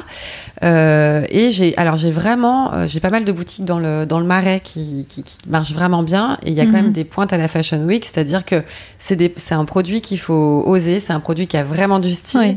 Mais c'est quand même, euh, il y a des il y a des modèles qui sont noirs, bordeaux, très simples. C'est des modèles que je vends le plus d'ailleurs. hein. Mhm. Oui, il est plus sobre parce qu'on est assez à Paris. C'est vrai que les gens sont assez sobres en général. Complètement. Ou alors, euh, pour le Ou- coup, euh, t'en as, bah, pendant un Fashion Week, comme tu as de tout, je pense que les, les coloris un peu plus pop doivent bien se vendre. hein. Ben, c'est ça qui est assez marrant avec ce produit, c'est que la fashionista, elle va pourquoi pas acheter une Vichy qui est une indémodable, qui est toute simple, Mhm. mais elle va la porter de façon complètement détournée et du coup ça va lui donner un style euh, dingue, alors que euh, une dame plus âgée va porter la Vichy d'une façon vraiment très euh, très classique et ça marche aussi. Oui. En fait, vraiment, Vraiment en fonction de son style, quoi. Complètement. Et moi, je, bah, d'ailleurs, j'essaye sur les réseaux de, de communiquer un peu là-dessus, de, de- Mm. de donner envie aux gens de se l'approprier et euh, que ce soit un élément de style comme un autre. Et c'est vrai que quand j'ai commencé les capuches, euh, il n'y avait pas d'autres capuches. Nulle part. Le, le foulard, tout ça, euh, on portait pas des foulards. Et je veux dire, la, la dernière Fashion Week, il n'y avait pas un podium où il n'y avait pas euh, le foulard euh, porté euh, Mhm. façon Audrey Hepburn, enfin les Max Mara, les Louis Vuitton, les, tout le monde y est passé en fait. Et Ouais. du coup, je me dis, il y a aussi un effet visuel où on s'habitue à ce que ce soit vraiment synonyme de chic. Et pour moi, pour le coup, dans ma tête, ça l'a toujours été. C'est Audrey Hepburn, euh, c'est euh, Catherine Deneuve. Mhm. Enfin, c'est des femmes qui représentent le, vraiment la, la féminité. Et... Le chic un peu parisien, euh, tout en étant, on va dire, dans, dans, dans le, dans le coup, quoi. Complètement. En fait, c'est ça. Et puis, C'est une question de tendance. Mhm. Et je pars aussi du principe que la mode, euh, c'est une perpétuelle répétition. Tout Donc moi, quand je l'ai Mm. lancé, je savais que c'était pas à la mode. Puis je me suis dit, je relance la mode. Donc euh, c'est en toute ça. humilité que je vous annonce que c'est moi qui ai relancé la mode. Des capuches. non, pas du tout. Mais c'est vrai que du coup, il y a, voilà, j'ai quand même, euh, ben, il y y a une tendance assez forte en ce moment qui fait que, en plus d'être absolument pratique et, et vraiment pour le coup, j'ai toutes mes clientes. euh, Enfin, en SAV, j'ai pas trop de problèmes. euh, Elles sont juste hyper contentes. Elles me disent Ah, je l'ai prise parce que je la trouvais jolie, mais en fait, vous m'avez trop sauvée, c'était trop bien et tout. Euh, Il y a quand même aussi le côté esthétique et très modeux qui, qui est en train de prendre le dessus euh, sur le produit. Ouais. Ouais, oh, ça, ça m'étonne pas. Euh, et euh, donc on peut dire que toute la communication, en tout cas, euh, ce, qui ce qui a fait vraiment que ton affaire a, a pris de l'ampleur, c'est le salon maison et objets, j'ai l'impression. Non, en fait, c'est juste que. Enfin, non. Ce que- ça t'a a- permis- Ce qui a pris. Ce qui, euh, alors, c'était tac, tac, tac. Donc 2017, l'année 2018 est passée. C'est là que j'ai eu un enfant. J'étais Qu'est-ce qui s'est passé cette année-là? Oui, c'est ça. Donc, j'ai pas fait de salon à ce moment-là. Euh, non, ce qui s'est passé aussi, c'est que j'ai fait une émission. Oui, j'allais te poser la question. Donc tu as fait l'émission Qui veut être mon associé? Hein, C'est ça. Alors comment ça s'est passé? Donc du coup, euh, tu t'es présenté pour, faire cette émission. Euh, c'était quoi ton objectif en, participant à cette émission-là? Et du coup, c'était ton objectif, c'était ça ou beaucoup plus la notoriété? Parce qu'il y en a qui le font par notoriété aussi. Alors j'étais vraiment, euh, enfin en tout cas euh, quand j'ai participé, j'étais vraiment partie pour euh, aller chercher des associés, lever des fonds. Enfin j'étais vraiment, euh, euh, Parti là-dessus. ouais, je l'ai pas fait comme une, une opération d'image. Je me suis dit évidemment que si je levais pas, bah c'était déjà chouette en fait d'avoir euh, eu la chance de faire connaître le produit. euh, à, euh, je crois, 6 millions de téléspectateurs. Oui. Un truc complètement fou, en fait, ce jour-là. Euh, donc, euh, j'étais partie dans l'objectif de, de lever. Et, et- et c'est vrai que les profils des entrepreneurs qui, euh, qui étaient face à moi euh, à l'émission euh, me plaisaient beaucoup. On avait quand même Frédéric Mazella Mhm. qui a qui a lancé Blablacar dans le genre euh, entrepreneur, euh, qui a eu une idée toute bête, qui a fait un truc euh, hyper bien fichu et qui a tout cartonné. On avait Simon Sini qui est quand même euh, lancé Mythique. Euh, alors on est sur des, sur des plateformes digitales, mais ça reste des bonnes idées humaines, Mhm. c'est-à-dire euh, euh, et de logique. Des questions de logique en fait. C'est un peu comme ça que j'ai essayé de les, les charmer euh, sur l'émission, mais ça n'a pas trop marché au final. Mais en leur disant, ouais, on a le point commun d'avoir envie de faciliter la vie des gens, faciliter le quotidien, proposer des solutions évidentes Mhm. euh, qui peuvent vraiment changer les choses. Parce qu'on rigole, on rigole, mais la capuche, ça peut vraiment changer. c'est vrai, bah oui, non, mais si tu te retrouves euh, sous la pluie, euh, donc Bah, euh, ça quand change on tout. rien, on est juste content. Bah oui, on est euh, content de l'avoir quelque chose à mettre sur la tête. Je suis Exactement. d'accord. Puis, on Je- a- puis voilà, ce que ça pareil. crée, les gens, ça les fait rire, etc. En tout cas, voilà, j'avais ce point ouais. commun avec, euh, avec, euh, avec ces, ces personnes-là notamment, et j'avais quand même ouais, espoir de leur euh, communiquer mon. Et puis en fait, ça n'a. Bon, l'émission était, c'était super. La... Ce que, ce que j'expliquais hein, donc avant, c'est que j'étais pas spécialement dans une démarche entrepreneuriale, j'étais dans une démarche de je m'amuse, c'est trop bien, je fais ça, on verra. J'étais un peu trop cool en fait. Mhm. Et euh, quand euh, on m'a proposé de faire l'émission, je me suis dit, bah, ce sera l'occasion de mettre tes chiffres ensemble. Parce que mine de rien, on se rend pas compte, mais c'est pas une émission où euh, j'ai passé un casting euh, et ils m'ont dit, ok, c'est parti. C'est une émission où il y a vraiment une recherche. euh, Ils Mhm. veulent des, des, des business durables, ils veulent des business qui tiennent la route. Ils vont pas présenter n'importe quoi. euh, C'est sérieux, quoi. Ce qu'on, Oui, il y a une présente. sélection au départ qui est euh, très. un- C'est comme une vraie levée de fonds, quoi. On, on présente un dossier, un business plan. Enfin, il faut que ce soit vraiment carré. Et du coup, je l'avais jamais vraiment, vraiment fait. Donc, du coup, c'était l'occasion. j'étais là, bah, il va falloir que tu le fasses un jour, puisque c'est en train de prendre de l'ampleur et que Ah oui. voilà. Et du coup, ça, ça a été un petit peu euh, une façon de, de, de, de me d'avoir une raison de vraiment analyser euh, bah, mes ventes, euh, C'était en quelle année? C'était en 2019, c'est ça? C'était en 2020, 20, janvier 2020. Janvier 2020. Donc là, c'est à partir de ce moment-là où peut-être tu dis, bon, bah, on, va, je on va passer du côté plus sérieux, on va dire. Oui, j'ai mis du temps. c'est parce que j'ai un enfant entre les deux. Entre les deux, bah, c'est sûr que ça prend du temps aussi, un enfant. Donc, euh. Ça n'a pas été très très simple de faire les deux en même temps. Bah oui, mais du coup, j'ai priorisé mon enfant et euh, franchement, je je regrette pas du tout et je me cache pas non plus derrière lui pour euh, non non mais c'est un choix en fait. Donc du coup tu as mis en stand-by pendant ce temps-là euh, voilà capuche à mémé pour se concentrer à autre chose exactement. J'ai laissé le site tourner. J'ai laissé quand même les algorithmes faire euh, remonter le, le, mot capuche. J'ai continué à envoyer à, essayer d'avoir de la presse. J'ai quand même fait quelques nouveaux modèles mais c'est vrai qu'il y a eu quasiment une année euh, presque de, presque de pause quoi. Ouais, hmm. ouais, ouais, pour le pour le petit. Mais du coup ça c'est en donc ça c'est en donc en septembre 2019 je fais maison et objet. Là je me dis bon déploiement international c'est là que j'ai recommencé à vraiment travailler donc un an après qu'il soit né. Euh, et janvier 2020 l'émission. Exactement, qui était préparée depuis un, un bon moment hein, pour le coup. D'accord. Ouais. Ah oui, elle est préparée combien de temps avant Elle est préparée six mois, six mois avant. Ah oui, six je mois tourné en avant. Je l'ai tournée avant, euh, avant la rentrée. Je l'ai tournée en juin 2019. Elle a été diffusée en, en janvier, 2020. D'accord, très bien. Et d'ailleurs, j'avais déjà, j'étais déjà passée en fabrication française et j'ai pas pu le dire à l'époque parce que c'était pas encore le cas. Enfin, 100% française. Enfin, il y a pas mal de choses qui avaient changé. Et même, j'avais commencé à, du coup, à bah voir les choses autrement. J'avais, en six mois, j'avais fait des pas de géant parce que quand on s'arrête pour être avec son bébé, on est avec son bébé, mais on réfléchit. Bah oui, on n'arrête pas, ça s'arrête pas. On a beau être euh, occupé physiquement, la tête, elle est ah. Et du coup, quand je me suis remise à travailler euh, en, septembre 2019, vraiment à 100% sur les capuches, euh, il y a plein de choses. J'étais, j'étais à fond. Ouais, et l'émission revenu... était tournée en juin, donc j'étais. T'es revenu avec plein, de, plein d'énergie. Ah ouais. Et du coup, c'est sûr qu'en six mois, il se passe des choses avant que l'émission ne, ne soit diffusée. Et du coup, quand elle est diffusée, euh, qu'est-ce qui se passe euh, concrètement pour toi à ce moment-là? Donc, Alors concrètement, euh, très concrètement, bah, alors première chose évidente, si on doit parler de, de, résultats palpables, bon bah des ventes au cours de la soirée complètement démentes. Donc ça c'était, ça fait, bah, ça fait quand même du bien de se dire ah bah eh, les femmes ont vu, elles, ont, elles en ont envie. C'est-à-dire que le tout, tout, tout repose mon, produit, je sais qu'il plaît, je sais qu'il sert, je sais qu'il est beau. Euh, il, a juste besoin d'être connu. C'est-à-dire qu'à chaque fois que je le présente, euh, les femmes adhèrent les trois quarts du temps. Donc il faut juste qu'il soit visible. Mhm. Donc euh, ça a donné un énorme coup de visibilité et c'était super chouette de se dire, elles ont vu, elles ont eu envie d'acheter. Donc ça c'était vraiment hyper sympa. De, me rendre compte que c'était aussi le, fait d'être exposé qui allait m'aider à, vendre évidemment. Bon, c'est un peu attendu, mais la télé c'est vraiment assez puissant. C'est très puissant.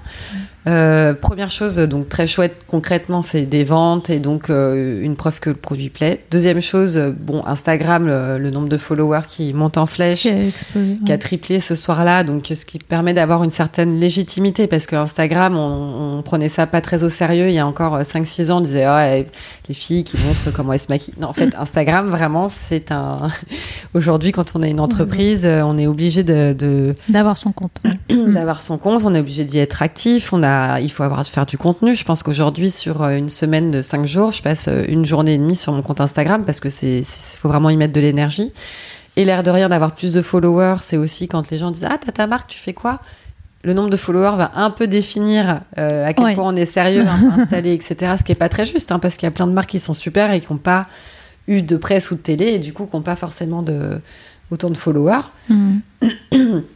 Donc, euh, mine de rien, installé, euh, voilà, j'ai eu des ventes, Instagram, et surtout, en fait, cette émission, elle est regardée euh, bah, par d'autres entrepreneurs. Donc, j'ai eu plein de messages hyper sympas, d'autres entrepreneurs vraiment en mode communauté d'entrepreneurs. On a vu ton truc, trop, courageuse, trop, trop courageuse d'être allée à l'émission, fallait le faire, etc. Parce que c'est impressionnant quand même. Hein. Enfin, J'étais, ah oui, c'est vrai. Je suis fière de moi parce que c'était quand même une sacrée épreuve. donc, ça, super sympa. Et puis, il y a aussi des acheteurs euh, je vous parlais du, euh, je te parlais tout à l'heure du bon marché et du corner de Noël. C'est, les, les, acheteuses du bon marché m'ont appelé le lendemain de l'émission. D'accord. Ah, c'est grâce à cette émission en fait que tu as été contactée par le bon marché. Exactement. Hmm. Parce que effectivement, tous ceux qui sont qui, qui, cherchent des bonnes idées, euh, bah, ils regardent aussi ce type d'émission qui révèle en fait des, des, des concepts, des projets inattendu.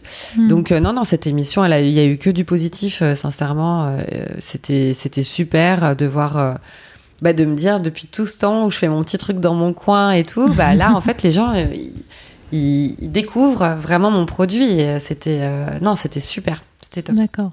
Du coup, t'es pas reparti avec des investisseurs, Non. mais au moins, ça, enfin, les, on va dire les retombées sont vraiment euh, énormes sur le Elles sont- business. quoi. elles sont, sont super importantes quand même. Ouais, réellement, c'était, c'est vraiment l'envol de la société. Je pense que ça a eu lieu à ce moment-là. Euh, je suis pas repartie parce que je suis pas partie, repartie avec des, des associés parce qu'en fait, ils se sentaient pas concernés par mon produit.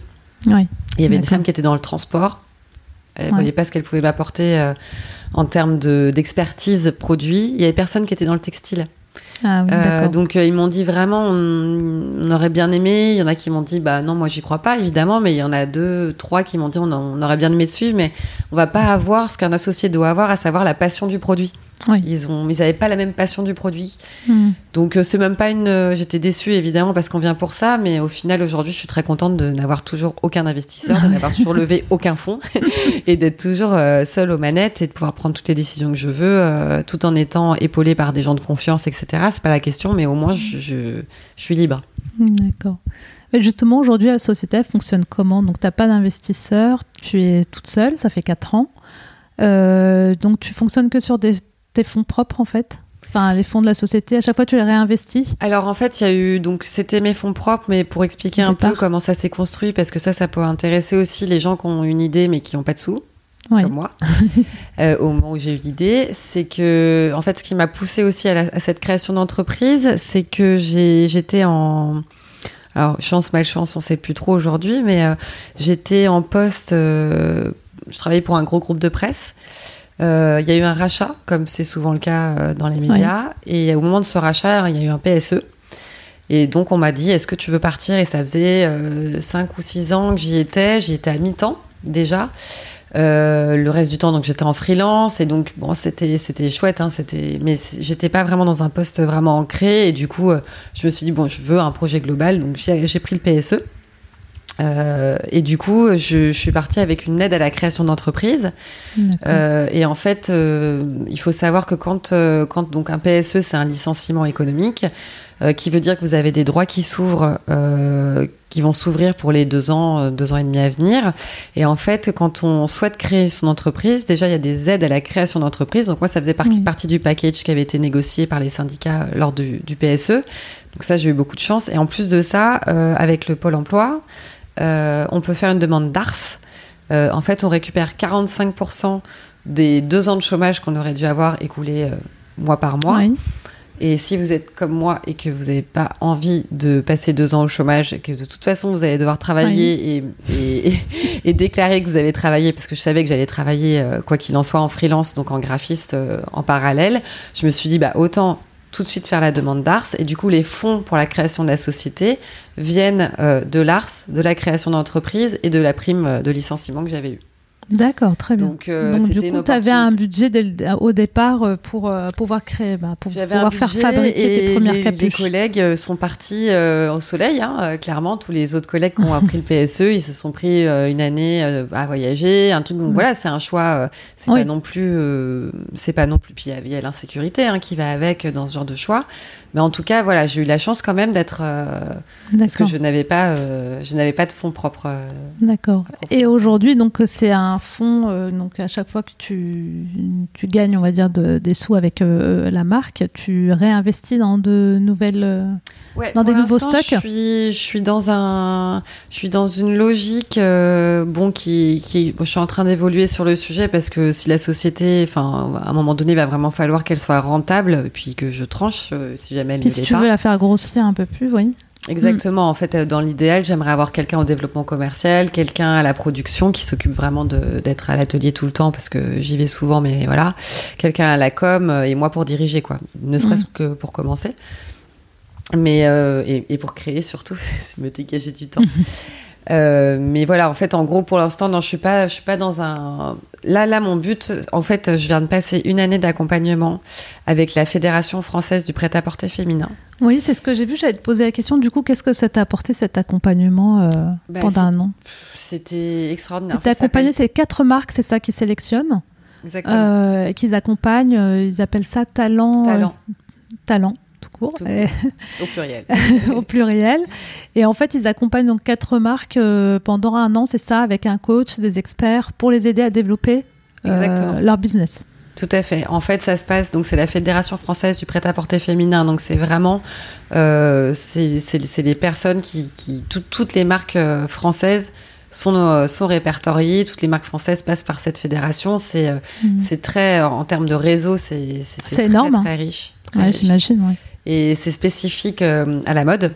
Donc c'est un peu différent des accompagnements que j'avais pu avoir dans le passé avec les chambres de commerce, avec la BPI, avec voilà, j'ai toujours été un peu dans le réseau, à, être à l'affût des justement des formations en gestion et, euh, et, en organisation et en chiffres, en compta. Et, euh, et c'est vrai que là, euh, c'était un accompagnement qui était spécifique à, vraiment à mon secteur. J'ai eu une chance inouïe d'être sélectionnée puisqu'effectivement ils prennent que quatre marques et il y a énormément de dossiers qui sont déposés. Et en fait, ce programme, il est, on a deux experts donc qui sont vraiment euh, business, c'est nos coachs experts euh, qui vont euh, qui vont être nos parrains en fait, qui vont nous suivre. On va se voir toutes les semaines, faire un point sur où on en est. Est-ce que sur quoi as-tu avancé, sur quoi n'as-tu pas avancé? Qu'est-ce qui bloque? Pourquoi tu n'avances pas là-dessus? On t'a dit qu'il fallait que tu avances là-dessus. Qu'est-ce qui bloque? Comment on peut t'aider? Et c'est vraiment, c'est quasiment une classe. Hein. on est en classe et donc en fait, quand on arrive dans le programme, il y a un diagnostic qui est posé sur la société, sur quels sont les points forts, quels sont les points faibles, quels sont les objectifs, où est-ce qu'on veut aller, qu'est-ce qui manque. Et pour aller pallier au manque euh, vraiment de compétences propres euh, de, de, de, l'entrepreneur ou des entrepreneurs, hein, parce qu'il y avait des marques où ils étaient deux, trois déjà mhm. associés, euh, on va être coaché, formé sur euh, des sujets sur les sujets qui, euh, sur lesquels tu manques de compétences. Exactement. tu as besoin de monter en compétences. Exactement. Par exemple, le digital, j'ai suivi pendant six mois des accompagnements quasiment hebdomadaires. sur la communication digitale, les outils à disposition, les campagnes, comment on les lance, jusqu'à jusqu'à du, du, bah, du, de la programmation et tout, parce que, parce que le développement, c'est important le développement euh, digital et tout, c'est important aussi. Enfin, pas le, le, codage. On a quasiment fait du codage et ah tout. Oui. ah oui, carrément. Ouais. Ouais, ça a été loin. Ça a été loin de façon à ce que euh, bah, je comprenne vraiment bien ce que je fais, pourquoi, etc. Après, ça a été beaucoup aussi sur euh, vraiment la gestion d'entreprise, le tableau de bord, quelles décisions je prends à quel moment, et quand je dois prendre une décision, qu'est-ce que je dois regarder et comment je voilà. ça a été sur la fabrication, comment mutualiser euh, bah, ne serait-ce que les gestes que, que l'on fait, comment on peut s'arranger pour baisser ses coûts de revient, mhm. comment on fait pour... Euh, euh, enfin, et puis après, c'est plein d'idées parce que du coup, c'est une classe où on est quatre marques et, et on, s'échange des idées, des réseaux, des, des, on fait des croisements. c'est super riche. Et du coup, au bout après un an donc avec eux, c'est quoi le bilan? Ça t'a ah bah, c'est que ça n'a plus rien à voir. c'est qu'aujourd'hui, je suis Est-ce que ça t'a, par rapport à ton business, un peu, euh, on va dire, recentré des choses? Ah, complètement. Ça n'a rien à voir. C'est-à-dire que même si, euh, même si ça faisait déjà, on va dire, deux ans sur quatre ans, de, il y a eu deux ans vraiment laboratoire, on essaye, on voit, on vend. Test, Vraiment, j'étais... Mhm. Euh, j'allais même pas chercher le business. Ah, telle boutique veut vendre. Ouais, ok. J'étais vraiment dans un truc un peu euh, qui n'était pas très cadré, quoi. Tu pas cadré, il n'y avait pas de euh, plan. Il n'y avait pas de y plan. Avait pas de stratégie parce mhm. que parce que euh, j'avais pas envie qu'il y en ait non plus. J'avais envie de garder. En fait, j'avais la, je, je, pensais que garder la spontanéité d'un projet et continuer à communiquer sur la sincérité de mon truc, c'était, fallait pas forcément que ça passe par euh, des chiffres et du cadre. Oui. Sauf qu'en réalité, que non. pas du tout. tout le monde le sait. Oui. Mais, mais voilà, encore une fois, s'il y a des personnes qui écoutent et qui, et qui, et qui sont dans le même cas que moi, c'est-à-dire qui ne se sentent pas forcément chef d'entreprise, bah en fait, ça s'apprend. Oui. Ça s'apprend. Et là, en un an, j'ai, euh, enfin, j'ai, moi-même, je suis épatée de la façon dont je m'adresse aux gens sur certains sujets où je n'y connaissais rien. Et en fait, tout s'apprend. Surtout quand on sait son projet, surtout quand on est super intéressé par, euh, par le sujet qu'on traite, enfin, même des, tableaux Excel de 12 000 lignes, aujourd'hui, j'ai plaisir à les regarder, quoi. Parce que je les comprends, parce qu'on m'a expliqué pourquoi il fallait qu'on ait ce tableau, parce que vraiment, il y a un, y a un, enseignement euh, global et, euh, et intelligent, et, et, c'était vivant, c'était avec des mmh. gens.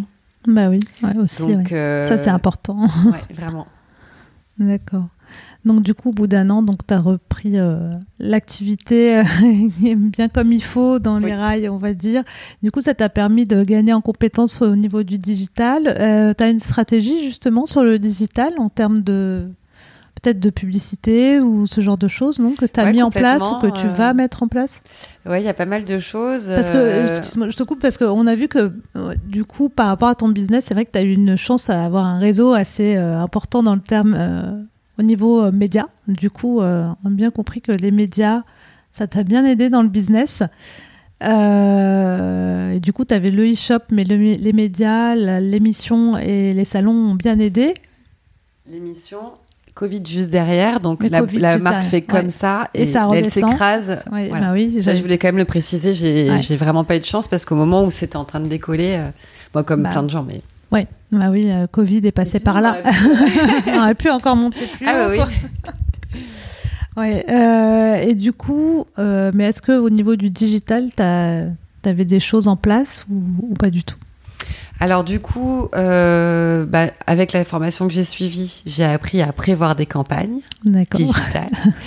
Et pour rejoindre un petit peu ce qu'on s'est dit tout à l'heure par rapport à l'internationalisation, euh, il y avait vraiment euh, une volonté. Donc euh, là, mon- ma, ma volonté, elle est de me déployer partout. Maintenant que j'ai arrêté de croire qu'on bidouillait Oui. dans notre coin, j'ai compris que non, je vais aller juste chercher du business partout. Et j'ai vraiment, on a monté une stratégie euh, par territoire. En fait, j'avais pris un agent, j'ai pris un agent au Japon, donc euh, là, on va voir ce que ça donne. Enfin, j'essaye vraiment aussi, euh, si, si j'essaye de couper un peu les problématiques internationalisation et digitale, ce que je pourrais te répondre, c'est que bon, déjà, au mois de juin, j'ai changé de nom, Capuche Paris. Oui, j'allais te poser la question pourquoi le changement de nom? Est-ce que c'est pour l'international justement? Exactement. C'est ça, je me suis C'est douté pour que. l'international, c'est que j'ai été, euh, j'ai été recrutée par le, la Samaritaine. euh, je leur ai créé un, moti- un modèle sur mesure qui est vendu que là-bas, avec des dorures qui reprennent euh, les ornements euh, de la devanture magnifique Oui. à Art Nouveau qu'on connaît. Voilà, Oui. donc j'ai fait un modèle sur mesure et et il y avait la- cette fameuse réouverture euh, de la Samaritaine et c'est vraiment le moment où je me suis dit à la Samaritaine, j'ai pas envie d'être capuche à mémé. Oui. J'avais plus envie d'être capuche à mémé depuis un moment parce que justement, cette, ce business, il est parti d'une blague. Et en fait, euh, ne sous-estimez pas vos idées. parce que parfois, on, se dit qu'on fait un truc rigolo C'est ça. et que c'est pas forcément sérieux et qu'on on fait un, on, s'essaye. Et puis finalement, c'est pas vous qui décidez si ça marche ou pas, c'est les clients. Donc, euh, donc euh, moi, c'est vrai que j'étais un peu, un peu prise par le, par le succès euh, du produit et que j'avais pas pensé à tout ça, mais qu'en fait, Capuche Paris, c'est beaucoup plus, Bah oui. c'est beaucoup plus chic. Euh, déjà que le produit est faut déjà quand même oser l'apporter, même si c'est un terme que j'aime pas utiliser parce que quand on dit oser, c'est qu'il y a un frein. Oui. Mais malgré tout, faut quand même oser la porter. En plus, oser porter un produit qui s'appelle Capuche à mémé. Donc déjà le produit plus ce nom, ça faisait beaucoup trop euh, de, c'était beaucoup, beaucoup trop clivant. Alors qu'en s'appelant Capuche Paris, en plus je suis fabriquée à Paris, euh, je suis parisienne, c'est vraiment, euh, euh, vraiment pensé, imaginé Oui. par une parisienne pour euh, les femmes du monde, en gros. Euh, bah, ça avait tout son sens de s'appeler Capuche Paris. Et aujourd'hui, quand je discute avec les acheteuses de la Samaritaine, notamment, qui, qui marchent très bien, qui font des réassorts assez régulièrement, donc je suis vraiment hyper contente que ça marche là-bas. Euh, elles me disent, bah, clairement, c'est beaucoup d'étrangères Bah oui. qui Donc, euh, repartent avec leurs souvenirs de Paris. Parce que Paris est quand même écrit sur le logo, sur la pochette, et c'est vraiment le souvenir de Paris, c'est la petite capuche chic euh, euh, à la Brigitte Bardot. Enfin voilà, dans l'univers, euh, encore une fois, imaginaire et créatif. Tout à fait, oui, ce que j'allais dire. Paris, pour l'international, ça sonne quand même mieux que Mémé. Et du Oui, coup, et, euh, euh, puis ça, on comprend mieux. on comprend tout de suite. hein. Et Mm. puis ça a toute sa légitimité. Je serais fabriquée euh, en Charente, peut-être que ce serait pas. euh, pas, pas, pas, lo- pas, pas logique, mais là, ça Mais l'est. En plus de valoriser la fabrication parisienne, de rappeler aussi que bah, y a de moins en moins d'ateliers qui sont à Paris parce que ils peuvent plus suivre euh, par rapport aux autres. Bah, il, il en reste quand même. Il en voilà, reste, oui. Mm. Ça, c'est import- c'était important aussi pour moi. Et donc, sur l'internationalisation et le digital, Digital. il y a eu ce changement de nom. Et en fait, je suis en train de, je suis en train de, de faire des campagnes de Noël, donc euh, que j'espère tu découvriras euh, plus Oh. tard, euh, qui vont être des campagnes par pays. D'accord. Donc en gros, le, le, le concept, ça va être est-ce que tu veux une, Fran- une, une française ou un français, enfin quelque chose de français sous ton sapin dans la langue, etc. Donc en fait, ça va être vraiment, j'ai vraiment envie de jouer sur le côté l'identité française propre du produit Mhm. et aller. je suis en train de faire des, des recherches en ce moment sur comment on est vu de l'étranger et du coup réussir à trouver des phrases qui sont qui, qui sonnent français pour aller communiquer. Et du coup, ça va être de la campagne euh, essentiellement sur sur digital. Hein. Donc sur Facebook Manager, ce, qui est, ce que j'ai appris qui est génial, c'est qu'on peut aller cibler par pays, on peut aller cibler par zone, etc. Et, et c'est aussi ce que j'ai envie de, de transmettre aujourd'hui, là, en, en parlant avec toi, Fatima, c'est que quand on apprend aussi toutes ces choses-là, ça ouvre aux idées. Et moi, j'étais un peu bête dans le sens euh, réfractaire à de la technologie, à des choses pour pas brider ma créativité. Et en fait, c'est complètement l'inverse. Mhm. C'est que tout l'apprentissage que j'ai fait ces, cette dernière année, j'avais commencé une autre formation l'année précédente, ça m'a vraiment permis d'ouvrir ma créativité parce qu'en fait, je suis plus bloquée par des moyens techniques. Oui. Euh, Comment, le comment, je sais. Quoi, maintenant, c'est là que je peux, me- je peux me focus sur mon quoi et mon comment. Bah, c'est juste des. C'est juste des outils qui permettent de, de passer le, ton message, en fait, Exactement. ton message créatif. Exactement, Mm. au final. Au final, c'est ça. Donc Mhm. euh, on est toujours en train de jongler entre euh, et puis c'est vrai qu'on est quand même dans une dans une époque où on cherche beaucoup notre identité. On a l'impression que tout le monde cherche à faire un métier qui lui plaît. On est tous en reconversion. Mm. Avec le Covid, ça a encore plus accéléré tout ça. On sait plus si on veut vivre là ou là parce qu'en fait. Et je trouve qu'en fait, assumer complètement qu'on est euh, plusieurs personnes et que euh, à la base, euh, on a on a on a plusieurs euh, sensibilités. Euh, voilà, moi je suis pas quelqu'un, euh, si les gens qui écoutent, quelqu'un, s'il y a une femme qui écoute et qui se dit mais moi je suis créative, je suis pas business, je vais pas y arriver, bah c'est complètement possible. Mhm. On va juste, euh, il faut juste être au courant qu'il y a la CCI, euh, qu'il y a la BPI, euh, qu'il y a des choses comme, enfin des des, des, des fédérations. des fédérations. Il y a plein d'associations pour les entrepreneurs. Là, j'ai commencé une autre, euh, une autre formation avec euh, Est Ensemble qui s'appelle Elle Ensemble au pluriel. Euh, pareil pour les femmes entrepreneurs. Donc, euh, qui, enfin, c'est c'est pareil. Si vous aide à piloter votre entreprise et je pense que la France, elle a vraiment envie, l'État a vraiment envie aussi euh, de- d'en- d'encourager toutes ces entreprises et toutes ces envies en donnant à dispo des moyens. Donc, euh, il Mhm. faut juste avoir conscience de ce qu'on sait faire. Essayer de sauvegarder, de préserver son, sa petite bulle d'originalité qui, qui fait que les gens ils vont vous aimer vous et pas d'autres, tout en se formant sur les sujets euh, qui manquent. D'accord. Donc, le conseil, c'est de se faire accompagner. alors. Se faire accompagner et de pas avoir de complexe parce qu'en fait, euh, moi je disais pas ce que je savais pas faire, je tournais la tête, oui, oui, euh, je vais faire un business plan. et je répondais plus au téléphone quoi. Ouais. Et en fait, euh, bah, il a suffi que je me dise, bah oui, je sais pas faire, mais c'est pas grave en fait, euh, je vais Ouais. apprendre. Et euh, je vais te poser une, une question par rapport au produit en lui-même. Donc, capuche, euh, ça reste quand même un produit saisonnier. Est-ce que tu penses euh, produire d'autres produits, à grossir en fait à- avec proposer autre chose, que ce soit en lien avec la pluie, je sais pas, une capuche par exemple, enfin plutôt un comment on appelle ça, Un truc, Un comme imperméable. un imperméable par exemple, ou même des produits euh, qui sont euh, associés à l'été. Est-ce que tu penses euh, bah, grossir ton offre Euh, tout à fait, la, la déclinaison euh, de l'offre, euh, elle est, elle est en cours. Euh, je, pour l'instant, je suis sur des ponchos. D'accord, oui. J'ai vraiment, ouais, vraiment, Je y a pensais le à ça, en côté. ouais, ouais, ouais. J'ai vraiment. je- le poncho, c'est vraiment chouette. Euh, je- Aujourd'hui, euh, les ponchos qui existent, ils sont soit techniques, euh, soit euh, pas du tout pratiques. Donc, en fait, euh, j'aimerais bien trouver quelque chose qui soit dans la même, euh, le même ADN que les capuches, c'est-à-dire euh, hyper chic et hyper pratique en même temps. D'accord. Euh, donc là, je suis en train de les développer. Normalement, ils vont sortir pour Noël. Ah, ben c'est la news.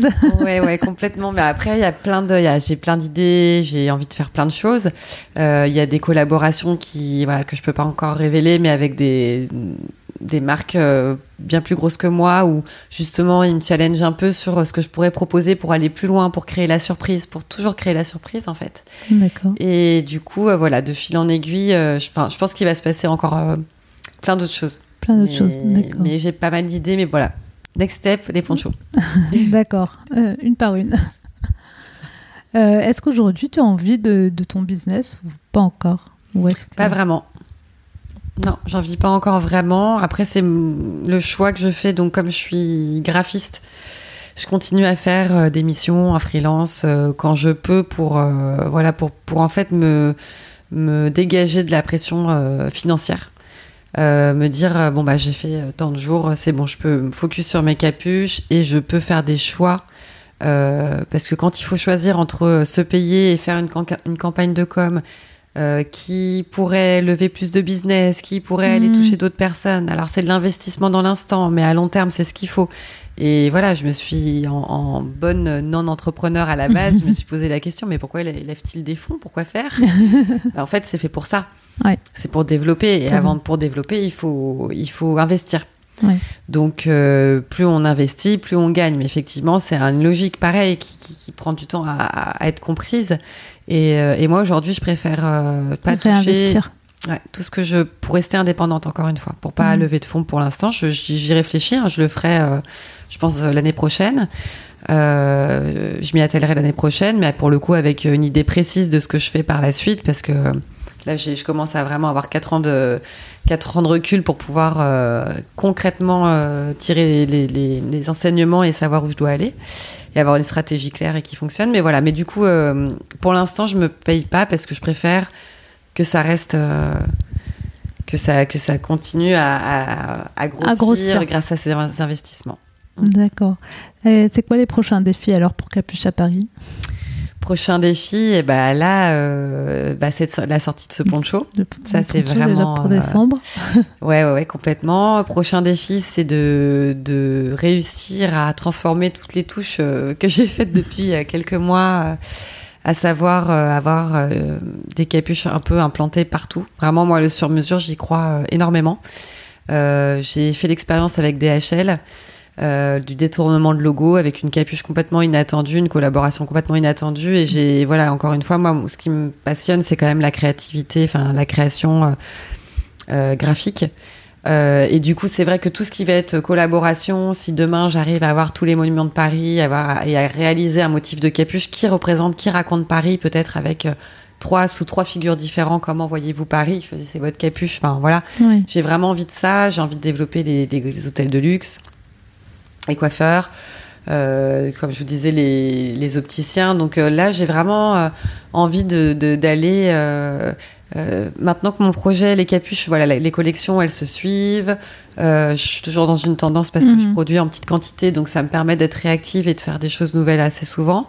mais j'ai aussi envie de mettre en avant des valeurs, réfléchir à DHL, j'ai adoré parce que finalement, à la base, on se dit, bon, ils n'ont rien à voir. Euh, pourquoi ils font. Enfin, maintenant, on facilite le quotidien des gens.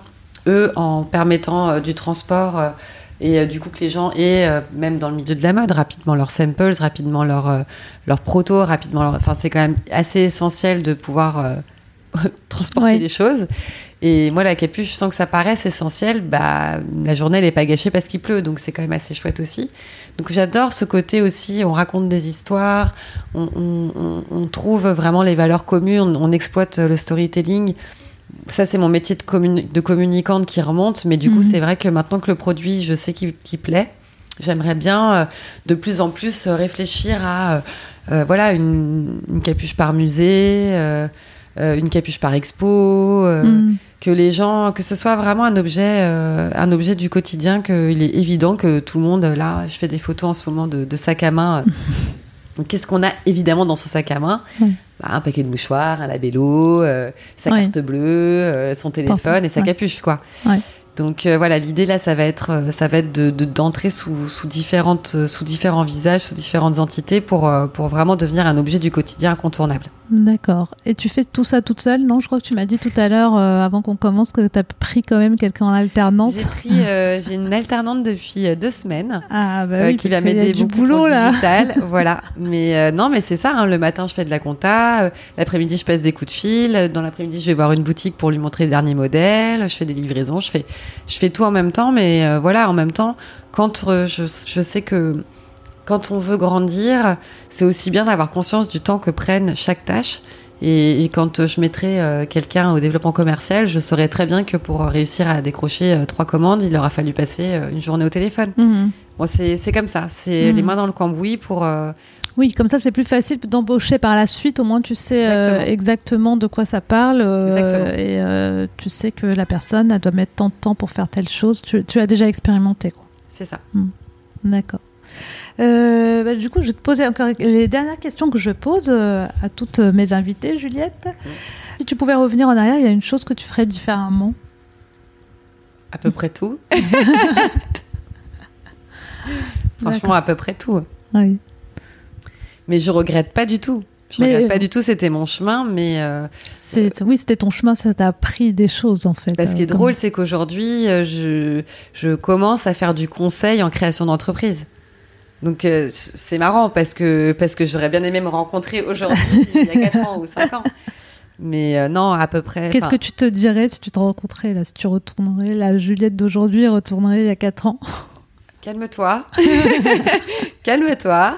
Mets tout ça bien sur papier, fais bien tes calculs, réfléchis bien à- aux choses. Et un an de communication digitale devant toi, prête à être postée. Et euh, ta stratégie claire, euh, noir sur blanc sur chaque sujet. euh, non, non. Ouais. Ouais, ouais. Moi, j'ai brodé au fur et à mesure. j'ai Mm. j'ai perdu beaucoup de temps, mais c'est après, c'est pas grave du tout. Il y a eu plein d'autres choses, comme je disais, euh, au- entre-temps. Mais non, il y a... C'est pas des regrets, mais euh, voilà, ça me fait, ça me fait rire de, quand aujourd'hui je conseille des, des marques toutes nouvelles et que... Mais en même temps, elles sont à l'aise avec moi parce qu'elles savent que j'ai commencé comme ça et que j'ai appris. Donc, euh, Oui. c'est que de la transmission. Moi, Donc non, me- mais c'est bien parce que du coup, moi, tu, tu sais les complexe. erreurs que tu, tu as fait, tu, tu peux conseiller aujourd'hui les gens sur ce qu'il faut pas faire. Et, Et je sais ce qu'on a envie de faire un peu naturellement Oui. euh, quand on a mon profil de passionnée, créative. créative, Ouais. euh, voilà. C'est ça. Non, ne te disperse pas, attends. faut se remettre par là. Euh, Quel conseil tu donnerais à une femme euh, qui, a, bah, qui veut se lancer justement dans, dans, dans l'entrepreneuriat? Euh, de croire en soi. C'est-à-dire, euh, je pense que euh, on a un truc un peu dans les tripes comme ça là qui nous dit mais oui, mais oui, mais c'est complètement inconscient. Oui, mais on y va quand même. Euh, voilà, si ce truc-là il est là, euh, faut faut y aller. ah ouais. Et franchement, euh, convertir les gens quand on croit en soi, c'est pas si compliqué. Mhm. Et voilà, c'est vraiment être dans la conviction, être absolument convaincu que à la fin on va y arriver. On parle souvent, euh, notamment dans les plateformes de marque, de la vision. Et moi j'étais là, mais je comprends pas dans la plateforme de marque la vision, c'est quoi? Il fait bah comme où tu te vois dans. Je dis, ah non mais moi je sais que je serai partout. je dis oui mais bon il faut que ce soit plus voilà. Est-ce que cette précis. vision on l'a? Est-ce qu'on croit? Est-ce qu'on est prête à tout à faire que ça? Parce Mm. que c'est très prenant. Ouais. C'est pas euh, je finis mon boulot, je ferme l'ordinateur, je rentre chez moi. C'est faut être prêt à se donner quand même et puis à passer du temps. Faut être solide. Euh, faut pas être dans une période de doute euh, personnel, je pense, parce que faut il y a beaucoup d'instabilité dans l'entrepreneuriat donc euh, si en plus à côté euh, c'est compliqué c'est pas Oui. euh, voilà faut faut être faut se sentir solide et puis euh, et puis il faut se rappeler que voilà faut il y a plein d'associations euh, qui, qui aident les femmes entrepreneurs faut aller se renseigner et pas hésiter à se faire accompagner euh, quand on a quand on a des, des lacunes parce Mhm. que les lacunes en fait euh, la vulnérabilité chez la femme notamment c'est aussi euh, ce qui fait notre euh, Notre force. notre force. Donc accepter sa vulnérabilité, accepter ses, bah, ses zones un peu moins, un peu où on est un peu moins moins forte, ou moins on connaît pas, et puis Mm. aller se faire aider. Voilà, il faut accepter d'aller se faire aider quand on, a des points. Exactement. Quand on ne maîtrise pas. Donc euh, Il faut identifier. voilà, savoir identifier nos. ouais. Là, on a besoin d'aide. Et est-ce que tu peux me citer une femme dans le paysage de l'entrepreneuriat que, qui t'inspire Si tu en as? Bon, il y en a pas mal. hein. Euh, Il y en a pas mal. Alors, euh, c'est vrai que je sais pas s'il y en aurait une. Bon, après, évidemment, euh, la fondatrice, euh, ou bah, je pense, ouais, il y a des marques qui me fascinent. Hein. Euh, euh, Morgane de Cézanne, elle est fascinante parce que parce qu'elle a monté un empire avec euh, du bon goût et une communication. Enfin, voilà, c'est pour le Mm. coup absolument fa- fascinant. Enfin, le, la pro- enfin, les proportions qu'ont pris sa société et puis surtout le fait que tout le monde adhère. Quoi. Il y a vraiment. euh, on voit ces, ces, Mm. ces tote bags. euh, Même si c'est la saison d'avant, tout le monde est content de dire j'ai acheté chez Cézanne et fier de ça. Donc je suis assez admirative d'avoir qu'elle ait réussi à fédérer autant et que le produit soit d'aussi bonne qualité et tout ça. Et sachant qu'en plus elle fait de l'associatif. Il y a vraiment avec son, son, association là demain où donc ouais je suis très très admirative Juliette Lévy-Cohen de Oh My Cream, qui est aussi euh, hallucinante, très humaine. Euh, euh, c'est une personne, quand je, j'envoie un message pour lui demander un conseil, elle me répond. Enfin, je sais qu'elle a clairement autre chose à faire. Donc, c'est des femmes aussi qui, qui, qui, ont beaucoup de, je pense, de douceur, qui ont beaucoup d'empathie, qui ont, voilà, moi, c'est, c'est des personnes comme ça. Après, je suis assez admirative aussi, même si on n'en parle pas toujours en bien des influenceuses, je trouve. Euh, une influenceuse comme Kenza, qui est une femme euh, qui a énormément de talent dans la façon dont elle va monter ses vidéos. Elle a des compétences techniques. Euh, elle sait comment, elle connaît les codes de la, elle connaît les codes de la communication, et je trouve qu'elle fait tout ça avec beaucoup d'intelligence. Et a beaucoup, bon, c'est la première blogueuse française aussi, donc euh, elle, elle est partie du blog depuis des années. Aujourd'hui, elle est influenceuse un peu plus noyée parce qu'il y en a énormément. Mais euh, je trouve que c'est des, voilà, femmes entrepreneurs. On a l'impression que c'est la belle vie elle poste des photos quand elle est à la piscine et au truc. En fait, euh, bah, pour le coup, euh, c'est pareil. C'est quelqu'un qui me soutient dès qu'elle a l'occasion. Euh, elle parle de capuche. Quand j'envoie un message, elle répond toujours. Enfin, c'est des femmes en plus vraiment adorables. une nana comme Kenza, pour moi, c'est une femme qui a, bah, qui a, qui a, réussi, quoi, qui a réussi avec un certain talent à voir les choses, un certain talent à aller chiner les, les, les bonnes choses, une façon, un intérêt pour la vidéo et pour l'image où les rendus sont vraiment très qualitatifs je trouve que voilà, entreprendre aussi euh, de cette manière-là, même si on n'est pas dans une production, donc il n'y a pas je produis, je vends, il n'y a pas toute cette chaîne, il y a beaucoup moins de pression parce que c'est du service. Euh, je suis quand même assez admirative ouais, de, de, de... Et puis c'est, c'est du travail parce qu'il faut, enfin, pro de, enfin, il faut poster tous les jours, il faut être créatif hein. aussi. Ça demande de la créativité, ça demande euh, bah, de maîtriser, comme tu dis, des voilà, techniquement, techniquement des choses, de la vidéo, de la photo. Euh, faut se renouveler aussi parce que c'est sûr qu'il y a beaucoup de monde aussi euh, sur euh, ce terrain-là. Exactement. Et, euh, et puis voilà, quand on tombe sur une influenceuse qui, qui est aussi en, directement en lien avec les valeurs et le positionnement de, de, de nos produits, ben c'est toujours bien qu'elle les mette en avant. Quoi. Donc, Non, non, c'est super. Et puis après, après c'est vrai que je suis moins dans ce, dans ce milieu-là, mais j'avais assisté par exemple au Business with Attitude de Madame du Madame Figaro. Il y a des projets qui sont fascinants. Hein. Il y a quand même aussi des femmes chercheuses. il y avait une femme il y a trois ans, je me rappelle plus de son nom, mais qui avait monté, qui avait, inventé un médicament en fait, qui lançait son médicament pour je ne sais plus quelle maladie. Enfin, c'est pareil, tout ce qui est scientifique, moi, je suis assez fascinée. Mmh oui, une femme qui m'inspire, Marie Curie, quoi. Enfin, euh, dans son truc complètement obsédé. Enfin, je trouve qu'en fait, cette idée de laboratoire, de recherche, euh, ça paraît super scientifique, mais en fait, c'est ce qu'on vit à chaque fois qu'on a son entreprise, quelle qu'elle soit. C'est que on a, on a nos, nos petits, euh, nos petits ingrédients. Euh, on va aller doser, on va essayer des choses. On va nous dire non, mais quand, quand tu mets ça avec ça, ça explose. Ah ok, donc je le fais pas. Et puis on va quand même, attends, je vais quand même le faire. On va quand même tester. Et puis on va voir, on va essayer. C'est que hum, on est des chercheuses, quoi. Quand mm. on entreprend, on est des chercheuses. On, on veut. Alors c'est vrai qu'il m'arrive d'être euh, d'être un peu fatiguée de tout ça et de me dire mais j'aimerais bien me plus avoir à me battre pour exister. Mm. Euh, pour que ma marque existe, pas moi personnellement d'ailleurs, pour que la marque existe, pour que. Et puis après, je me dis ouais, mais en fait, euh, bah non, je crois que c'est ça qui me plaît. Je crois que c'est ce qui me plaît, c'est chaque mm. petite victoire. Euh, voilà, c'est les montagnes russes constamment et il faut être bien accroché, il faut être prêt.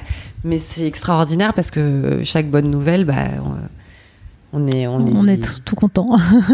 ça fait du bien. l'entrepreneuriat. Exactement. Est-ce que tu as une maxime qui t'accompagne? Non. Pas forcément. Non, non, non. Euh, qu'est-ce que je pourrais te sortir euh... Si t'en as pas, c'est pas grave. je vais dire des bêtises. Euh, alors, il y, y, a un petit proverbe que j'aime bien quand même. Oui. C'est une petite précipitation peut ruiner un grand projet. Oui. Alors, c'est hyper basique, mais je trouve que c'est tout à fait ça. Et à chaque fois que, bon, moi, comme euh, je te l'ai dit, euh, je me suis pas mal précipitée et j'ai dû un peu ramer pour euh, remettre la, vraiment le, le, process à niveau. Mais je pense que, ouais, faut, faut, faut pas être pressé. Faut, c'est pour ça qu'il faut être bien dans sa tête. Il faut pas être dans une situation euh, d'urgence, de quoi que ce soit. Il faut, euh, voilà, il faut pas être pressé. Ça va se passer, ça va bien se passer. Il faut prendre il son faut- temps et Ouais. mener sa barque tranquillement. Je me dis souvent, ça va, c'est pas grave. Tu, Ça tu va. fais ton max. Voilà. et, et vraiment dans les valeurs euh, que, que j'ai envie de communiquer et que je bah, de toute façon ma marque euh, je l'in- je l'incarne hein. je, je suis ma cliente type quand j'ai fait le portrait j'ai fait ah bah c'est moi donc euh, je pense que vraiment euh, la communauté qui me suit elle, elle se reconnaît aussi euh, en moi c'est euh, quand je parlais de vulnérabilité je parlais et là j'ai envie de parler d'indulgence aussi c'est d'être un peu indulgent avec soi-même on fait son max Mm. le succès, il arrivera à un moment ou pas. S'il n'arrive pas, eh ben, on aura appris plein de choses sur le Exactement. chemin. Et vraiment, le, le- ce qui est important, encore une fois, c'est de se faire accompagner pour la viabilité du projet, pour savoir à quel moment je m'épuise pour rien ou pas. C'est euh, aussi ce qu'on vous apprend quand on est accompagné, c'est d'être euh, euh, de prioriser. Prioriser les choses et euh, bah merci. Et, et dernière question, est-ce que tu as un livre, un podcast, un documentaire que tu aimerais partager avec nous? Euh, alors, je n'ai pas le temps d'écouter euh, de podcast. D'accord. Est-ce que tu as le temps de lire? Je n'ai pas le temps de lire. non, en ce moment, j'ai pas vraiment le, j'ai pas vraiment le temps. Alors du coup, j'écoute ce sur quoi je tombe. J'avoue, je vais pas à la recherche de. Après, euh, il y a quand même, en tout cas moi, quand je suis un peu en, en baisse de, de régime, euh, alors en termes de motivation, je suis très TED. Parce que euh, les TED, ça reste euh, des, des, un peu des shows à l'américaine où c'est allez, on y va, vous êtes fort, c'est dans votre tête, euh, tout ce que votre cerveau imagine arrivera, euh, la vision. Enfin, j'adore, ça me booste. Euh, et après, euh, il va y avoir. Euh, moi, je vais aller à des webinars, je vais, je vais regarder des webinars, etc., sur des, sur des problématiques spécifiques, justement avec la fédération, par exemple, où euh, ça va m'intéresser de parler d'un point spécifique, etc. Et il y, a un- il y a vraiment un documentaire que, dont je ne me lasse pas, et pourtant il est sorti en 2007, donc je réalisais en. Ça fait quand même euh, plus de 15 ans. Ouais. Euh, C'est Loïc Préjean. ah oui, oui. Parce que Loïc Prigent, l'air de rien, il a toujours, euh, ça fait donc euh, 20 ans qu'il fait des documentaires ou peut-être même plus. Et euh, c'est toujours aller à l'essence de la personnalité euh, versus la créativité de la personne. Et euh, moi, celui qui m'avait marqué, que j'ai toujours en, DVD, mais que du coup je regarde en replay, c'est celui sur Marc Jacob quand il était chez Louis Vuitton. Et en fait, c'est voilà, Marc Jacob qui rentre chez Vuitton, qui en fait change l'image de Marc, qui finalement, bah, c'était avant qu'il qu'il crée sa marque à lui, en fait. Et euh, c'est passionnant, c'est comment il réveille ses, ses, euh, son univers créatif, comment il va chercher des Mhm. idées dans son inspiration la plus profonde en allant euh, justement lire des livres, faire une expo, marcher au bord de l'eau en regardant les reflets, il se rend compte que... Moi, en fait, je vis vraiment comme ça. Moi, j'observe la mode. Évidemment, j'achète euh, euh, Oui. les magazines féminins parce que j'ai envie de savoir euh, les tendances et j'ai besoin de savoir les tendances aussi pour mon métier. Mais je trouve que l'inspiration, elle vient tellement de la rue, elle vient tellement de petits détails qu'on observe et, euh, et, et voilà, Loïc Prigent, Prigent, ça fait longtemps que j'essaie de le rencontrer. Je pense que ça l'intéresse pas pour l'instant, mais un jour peut-être. Mais euh, c'est vraiment le genre de personne qui a le même, euh, la même sensibilité. Enfin, moi, je me sens très touchée par sa façon d'aller raconter les êtres et, et leur profondeur, en fait. Mhm. De monter Voilà. tout le, montrer tout le processus créatif. Et montrer qu'il vient de l'intérieur. Et donc, du coup, on peut Mhm. pas euh, euh, se fa- faire semblant, quoi. C'est Ouais, ce qu'on a quand même dans les tripes. euh, donc, euh, il s'est réveillé ça. Et moi, à chaque fois que je regarde ce type de documentaire, j'ai envie de dessiner, j'ai envie de prendre des livres, j'ai envie d'aller. En même temps, j'ai d'aller faire des photos dans la rue. Enfin, voilà. C'est moi, Ça mon- t'inspire. C'est vrai que je regarde plus des documentaires de ce type que des podcasts sur l'entrepreneuriat parce que je pense que chacune a ses méthodes et qu'il y a tellement de sujets différents, c'est assez assez difficile de voilà donc du coup au même titre j'espère que ce que j'ai raconté va aider certaines personnes ou les intéresser ou leur donner envie d'eux parce que voilà c'est ce qui est important c'est d'avoir envie. Quand on a envie après tout tout se fait. D'accord. Et où est-ce qu'on peut te retrouver du coup, Juliette? Si on veut t'écrire. Euh, sur euh, bah, le Là où tu es le plus active. Ah, si vous voulez vraiment me parler, par mail. Par mail, euh, bah, Juliette, ou, ou le plus simple, ce sera info at capucheparis.com.